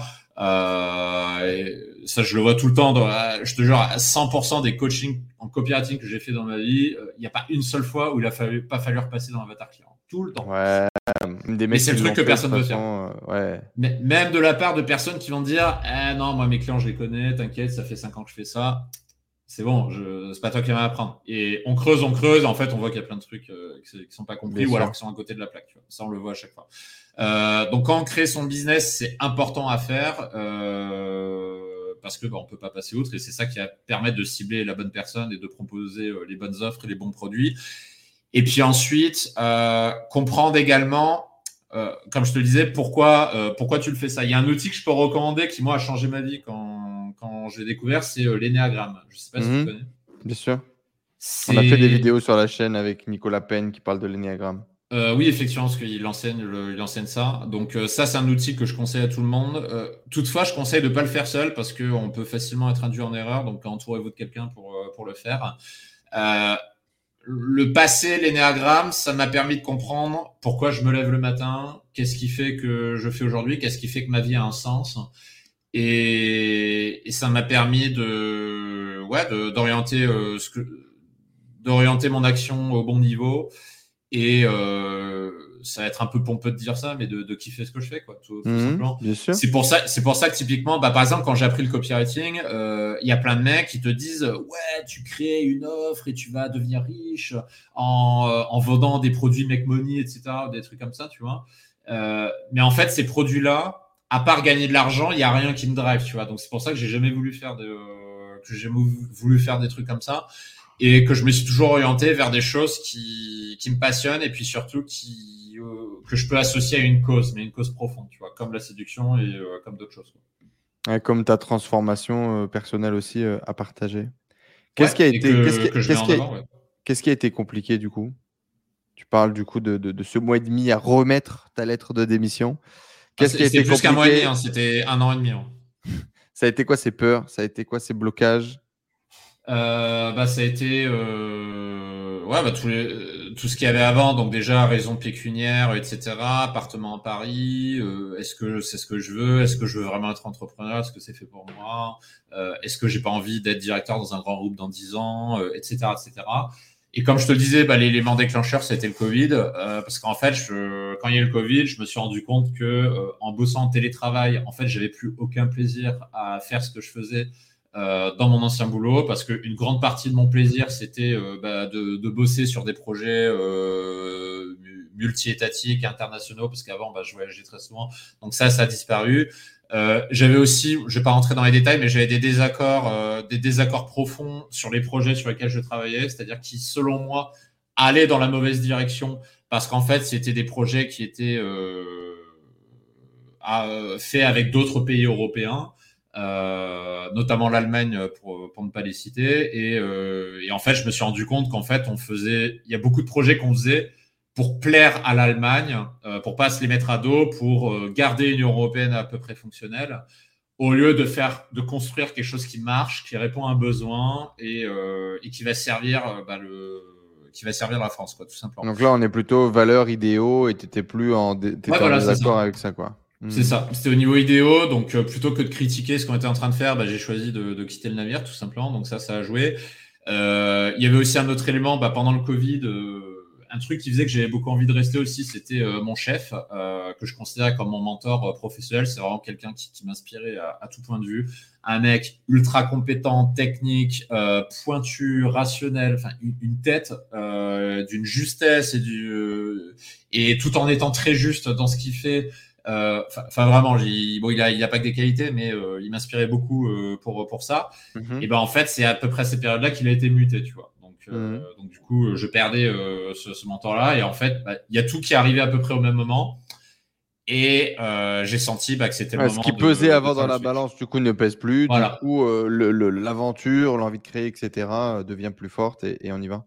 C'est ça. Quand, quand est-ce que tu commences à quand est-ce que tu commences du coup à te voir en tant qu'entrepreneur, comme un entrepreneur? Euh, bah, bon, je démissionne. C'est-à-dire quand je démissionne, euh, déjà ça a surpris tout le monde. Euh, ça a surpris tout le monde que je démissionne parce qu'ils l'ont pas vu venir. Et puis en plus ils ont essayé de me, ils ont essayé de me récupérer, c'est-à-dire le, le lendemain j'ai le, le, le, DRH qui est venu dans mon bureau, qui a qui a essayé de comprendre les raisons, puis après qui a commencé à me donner d'autres leviers, euh, me disant ouais, si on peut aussi faire ça, etc., etc. ma décision a été prise, donc il n'y avait pas de retour en arrière. Et euh, voilà, c'est dans cette phase que je me suis dit bon, voilà, je suis plus un salarié, euh, je suis un chef d'entreprise, j'ai une boîte à faire tourner et j'y vais à 200%. Et là, bah, le, ce que tu avais dit tout à l'heure avec brûler ses bateaux, je l'ai vraiment ressenti à ce moment-là. C'est-à-dire, c'était vraiment genre, bah, je brûle mon navire et comme euh, Cortez euh, à l'époque, bah, du coup, je mets le pied sur le nouveau continent. Hmm. Je sais que ça va marcher et ça marche déjà euh, et ça va continuer de marcher, mais j'y vais à fond et je vais pousser le truc encore plus loin. Je vais m'y mettre à 200%, je vais m'y mettre à plein temps et je vais faire passer le business dans, dans une autre dimension.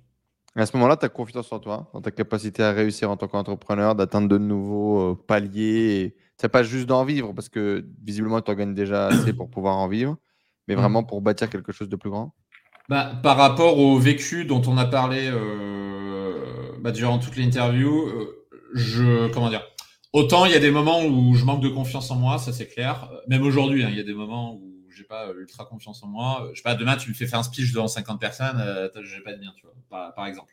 Il y a des moments où j'ai pas très confiance en moi. Par contre, j'ai jamais douté que tôt ou tard, d'une façon ou d'une autre, euh, je vais atteindre l'objectif que je veux. Pourquoi? Parce que ça s'est toujours passé comme ça euh, dans le passé et j'ai une confiance absolue là-dessus que ça se passera aussi euh, comme ça à l'avenir. Euh, à partir du moment en fait où la direction est claire, où tu sais où tu veux aller et où tu n'as aucun doute que tu vas y arriver, tu n'as aucune idée de comment tu vas faire. Tu sais pas. Comme la séduction, hein, tu quand je suis arrivé dans la communauté, j'avais aucune idée de, de comment j'allais faire. Mais comme je savais que c'était un voyage sans retour, un aller simple, je savais que j'allais y arriver. Ça prenait 5 ans, 10 ans, j'en sais rien, mais j'allais y arriver. Et là, pareil pour le business. Euh, je savais que le truc, j'allais le propulser euh, encore plus. Je ne sais pas forcément comment j'allais faire exactement, mais j'avais aucun doute euh, là-dessus. Comment est-ce que tu te vois aujourd'hui avec du coup bah, les résultats que tu as réussi à avoir? Alors tu vas nous dire plus ou moins aujourd'hui quels sont justement les, résultats qu'il y a derrière Dragueur de Paris et également ton activité de, de freelance en copywriting. Mais comment est-ce que tu te vois?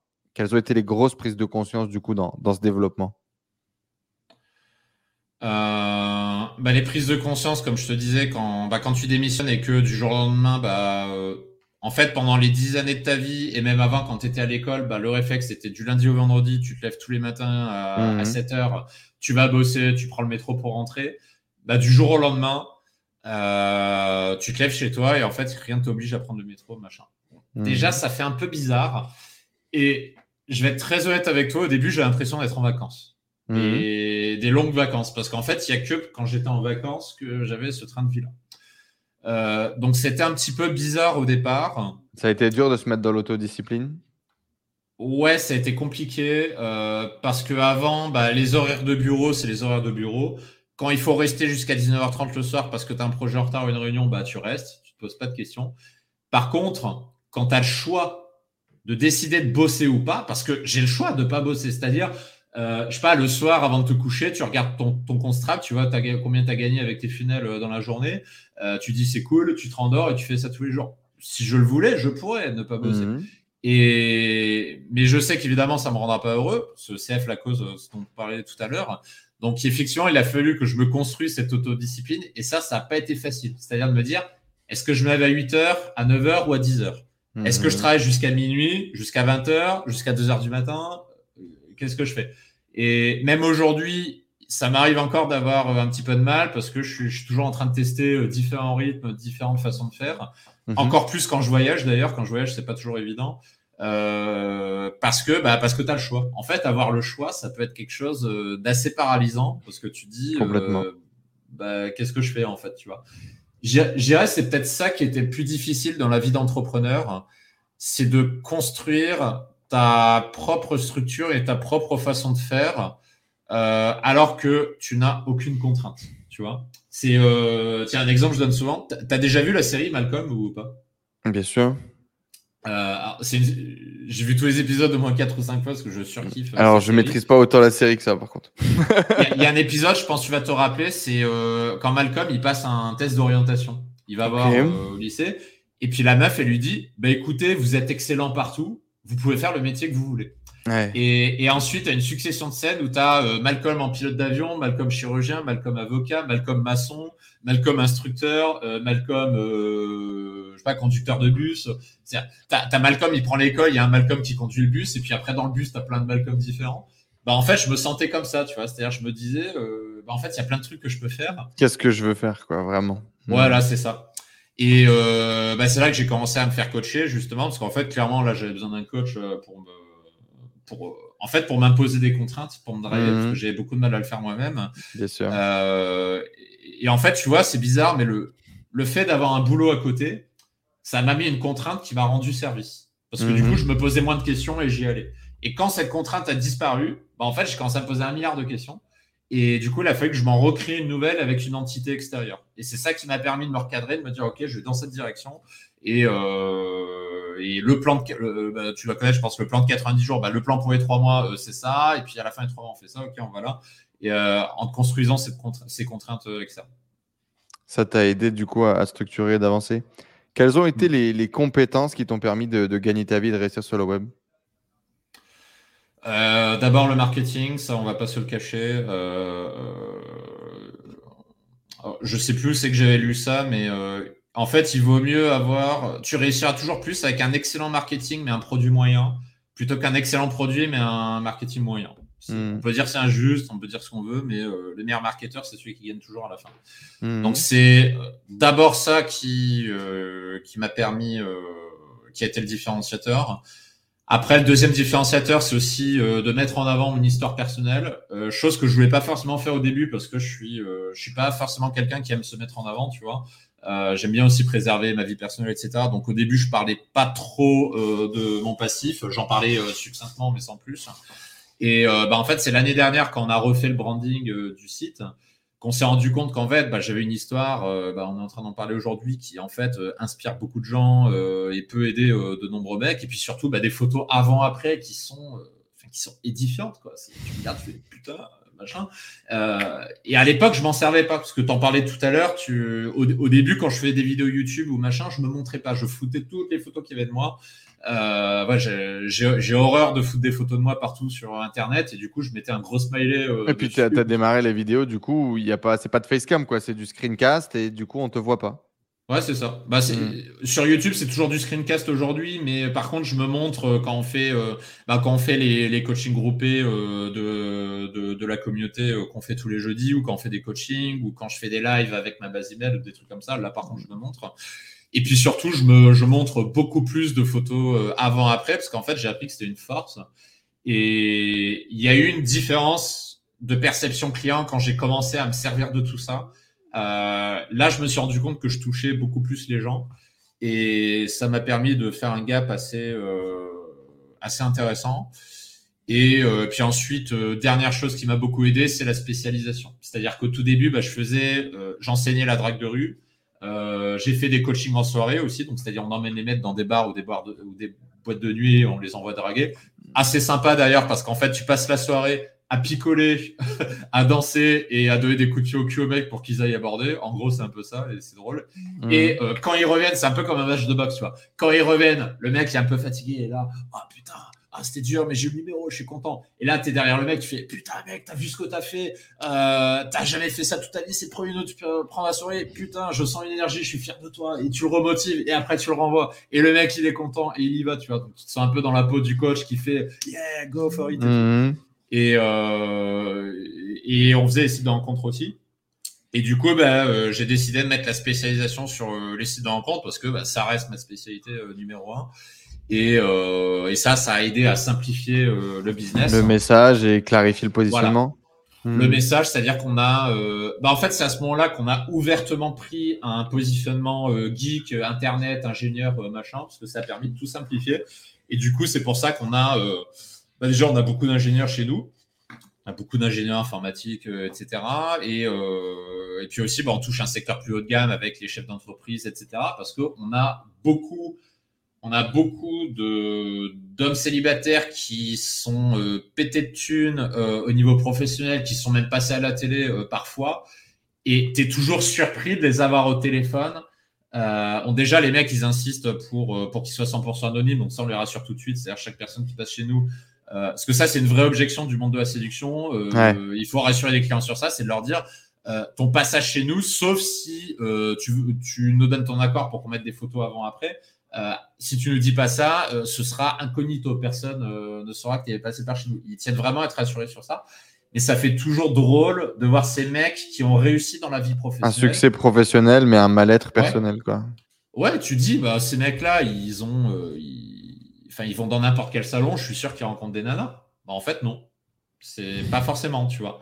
Et, c'est toujours très surprenant euh, à apprendre. Euh, et, ce qui est encore plus surprenant, c'est que les mecs, c'est des cracks dans leur business. C'est des mhm. têtes. Mais en termes de psychologie avec les femmes, de séduction, d'amour, etc., euh, ils partent d'un niveau CP très souvent. C'est-à-dire, ils, ont encore la, la, vision Disney que les choses se font naturellement comme par magie et que euh, si t'as pas rencontré la bonne, c'est que les astres étaient pas alignés, qu'il faut être plus naturel et puis attendre et machin et puis ça va se faire et tout. Ça, tu demandes un conseil dans la rue à quelqu'un en séduction, c'est ce qu'ils vont te dire. Ils vont dire des conneries genre euh, faut être naturel, faut être toi-même, etc. Ouais, sauf que euh, ça c'est un truc que je dis souvent. Si j'étais resté moi-même à 18 ans, euh, on n'aurait jamais fait cette interview et j'aurais jamais vécu euh, toute la vie que j'ai vécue. Donc non, rester soi-même, c'est un concept, c'est un conseil qui est mal compris. C'est déjà parce qu'on évolue. Euh, être soi-même, ça veut pas dire refus d'évoluer. C'est-à-dire tu te connectes avec qui tu es, mais pour autant, tu évolues toi aussi. Et ça, d'ailleurs, c'est autre levier qui m'a beaucoup aidé euh, avec mon business. Euh, parce que je continue d'évoluer chaque mois, chaque année. Ben, en fait, c'était de faire évoluer DDP avec moi. C'est-à-dire, je te prends un exemple. Euh, il y a 5 ans, 4-5 ans, le positionnement du site, c'était euh, la provocation. J'étais très dans la provoque à l'époque. C'était le positionnement de bourrin, euh, hardcore, photo de cul, machin. Donc, c'est-à-dire, j'avais limite un positionnement d'acteur porno d'ailleurs à l'époque parce que ça me faisait marrer et, euh, et, puis je trouvais ça rigolo. Euh, voilà, tu fais de la provocation. Il y a des mecs qui vont dire putain, j'adore, et il y en a d'autres qui vont dire putain, si tu pouvais crever, ce, ce, serait bien. Ça me faisait rigoler. Et là, aujourd'hui, on n'a plus du tout ce positionnement-là, tu vois. Parce qu'en fait, je fais évoluer l'entreprise en même temps que j'évolue personnellement et je mhm. continue de le faire. Et j'encourage d'ailleurs chaque entrepreneur à faire évoluer son propre business avec son propre personal branding parce que du coup, c'est ce qui fait que il y a des gens qui vont te suivre pendant des années. Par exemple, sur ma base mail, euh, j'ai des mecs, ça fait 4 ans qu'ils lisent mes emails, qui sont en couple, donc euh, posés depuis longtemps, qui s'intéressent plus du tout à la séduction, mais en fait, qui continuent de me suivre parce que je continue à, évoluer, à construire des nouveaux trucs, à changer de positionnement, à changer des trucs, à ouvrir des nouveaux services, etc. Et en fait, les mecs, ça les intéresse tout simplement, ce qui connecte à ta personnalité, et du coup, bah, ils continuent à te suivre. Et ça, c'est l'énorme différence entre un mec qui a, on va dire, un personal branding, une personnalité forte, et quelqu'un qui est juste là pour vendre. Quelqu'un qui est juste là pour vendre, qui va peut-être faire une vente en front-end, mais derrière, il va pas racheter le mec, tu vois. Hmm. Et, ça, on peut en parler. Euh, dans une entreprise, l'argent, à 95%, il se fait dans le back-end, dans ce qui se passe en coulisses. C'est la mécanique que tu as derrière pour euh, proposer des nouveaux services, des nouvelles méthodes, des nouvelles formations à tes clients qui sont déjà là, qui va faire que derrière, tu vas pouvoir scaler. Et ça, c'est quelque chose qui est souvent mal compris. Parce que souvent, les mecs, ils pensent que c'est la publicité ou les tunnels de vente qui font que tu vas scaler euh, un business. Non, un tunnel de vente, c'est euh, la partie visible de l'iceberg. Mais en fait, c'est tout hmm. ce qu'il y a derrière qui, qui, fait la différence. Alors justement, euh, aujourd'hui, on en est où d'un point de vue business? À quelle, à, quelle étape t'en es? Quel chiffre d'affaires, etc. Et qu'est-ce qui marche aujourd'hui pour toi?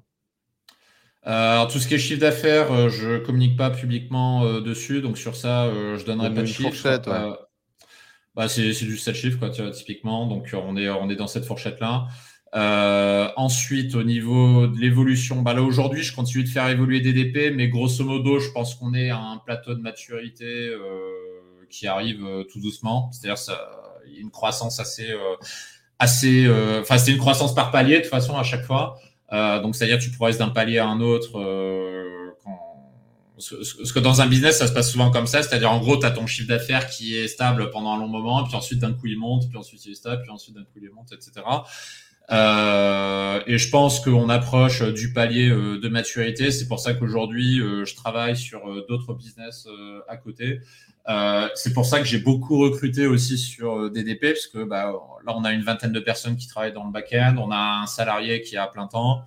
et en fait, c'est toute cette équipe aujourd'hui majoritairement qui fait tourner DDP, ce qui m'a libéré du temps du coup pour, bah, pour faire autre chose et euh, notamment bah, pour développer un peu plus euh, mon site de copywriting sur lequel je suis en train de travailler aujourd'hui. Et également, et ça, je pense que ce sera le prochain palier de DDP, parce que là, aujourd'hui, je travaille sur un livre. Euh, ça, c'est un projet que j'ai en tête depuis euh, cinq ans, facile, mais que j'ai pas voulu faire pour diverses raisons, croyances limitantes, c'est pas le bon moment, syndrome de l'imposteur, je suis pas un écrivain, etc. Et j'ai décidé de le faire cette année, donc là, je suis en train de travailler dessus. Et ça, je pense que ça va être le, le, le, produit testament, on va dire, le gros truc qui va faire passer un palier supérieur et euh, qui sera peut-être le dernier d'ailleurs. C'est pas impossible. Donc ça, c'est ce sur quoi euh, je travaille. La, la, la, revanche des geeks, du coup, tu dirais quoi euh, au Mike qui a 16 ans? Bah, je dirais, si tu montes un business, apprends le marketing plutôt déjà. déjà, juste ça. Et puis ensuite, je lui dirais, bah, euh, même si la vie c'est difficile, même si à 19 ans euh, c'est la loi du plus fort, même si machin, garde confiance, tu vas y arriver, ça va prendre un peu de temps, tu vas, tu vas, tu vas euh, en prendre plein la gueule, tu vas te faire critiquer, tu, vas avoir des échecs, mais à la fin, ça en vaut le coup, parce qu'à la fin, tu vas faire des rencontres que tu n'aurais même pas imaginé avant, tu vas pouvoir être en couple avec des femmes que tu n'aurais même pas imaginé pouvoir euh, séduire euh, quand tu avais 18 ans. Parce qu'à 18 ans, euh, à l'époque, ces femmes-là, je me disais, non, c'est pas pour moi. Moi, je suis pas assez bien, je suis pas tout ce que tu veux. voilà, garde espoir, continue. Tu, ça, ça, va le faire. Je dirais ça. Et, bah, et je changerai rien d'ailleurs au déroulé. Parce que des fois, on pose la question, si c'était à refaire, est-ce que tu aurais fait la même chose? Est-ce que tu aurais changé quelque chose? Bah, en fait, je pense que j'aurais rien changé parce que c'est toutes ces difficultés qui ont emmené là où j'en suis aujourd'hui. Et s'il n'y avait pas ça, peut-être je serais allé plus vite. C'est pas, on ne sait pas, c'est dur à dire. Peut-être je serais allé plus vite. Par exemple, pour, tout à l'heure, tu me disais, voilà, euh, brûler ces bateaux. Peut-être si j'ai démissionné euh, dès l'année 2017, peut-être que j'aurais progressé plus vite. Mais en fait, j'en sais rien, tu vois. Donc, dans le doute, je préfère dire ne change rien parce que c'est ce qui t'a construit, c'est ce qui a fait que tu en es là aujourd'hui. Eh bien, merci beaucoup, Mike Dragueur de Paris, notre ancien ingénieur informatique devenu expert en séduction et surtout euh, notre ancien geek euh, qui est devenu un entrepreneur euh, libre avec une vie sexuelle épanouie. et ça, c'est plutôt, plutôt pas mal. Les amis, mettez un maximum de messages, de likes, de soutien là pour Mike, son histoire. Partagez-nous, mettez-nous dans les commentaires, mettez-nous le geek. G-E-E-K si vous avez suivi cet épisode jusqu'au bout. Si ça vous a plu, passez-vous bien évidemment à vous abonner. On va mettre également le site de Mike pour aller découvrir eh bien, son travail sur le copywriting, également son travail sur la séduction. Et si vous ne faites pas encore partie de notre club d'entrepreneurs sur le web pour justement pouvoir s'épauler et avancer ensemble, ça s'appelle La Tribu. C'est le premier lien dans la description juste en dessous. Mike, merci beaucoup d'être venu partager ton histoire avec nous. C'était un plaisir de te découvrir. Euh, T'as passé un bon moment? Ah bah ouais, franchement, c'est euh, bah, ce que ce que je te disais euh, tout à l'heure, parce que je, je, regarde de temps en temps ta chaîne et ce que j'aime beaucoup dans tes interviews, c'est la, la, la, la, profondeur des discussions qu'on peut avoir, chose qu'on retrouve pas forcément ailleurs. Ça, je pense que les personnes qui te suivent le confirmeront. Euh, et je continue d'écouter d'ailleurs les, interviews que, que tu publies. Et je te remercie d'ailleurs de, bah, d'avoir donné, donné cette opportunité parce que ça permet de d'avoir des discussions qui vont sur des choses plus profondes que juste le business en ligne qu'on peut trouver un petit peu partout sur Internet. Grave. Ben, merci à toi d'être venu euh, partager. Avant de te laisser filer, je te donnerai une question du coup. C'est quoi ta définition d'une tribu? euh, Des personnes qui ont compris que 1 plus 1 égale 11. Donc, c'est-à-dire qu'ils se rassemblent pour euh, aller beaucoup plus loin qu'ils ne pourraient le faire tout seuls.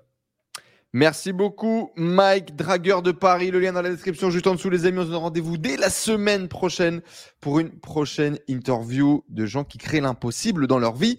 Comme d'habitude, vous pouvez nous laisser des noms de personnes que vous voulez qu'on interview. Et Mike, merci beaucoup et à très vite. Ciao Merci tout le monde.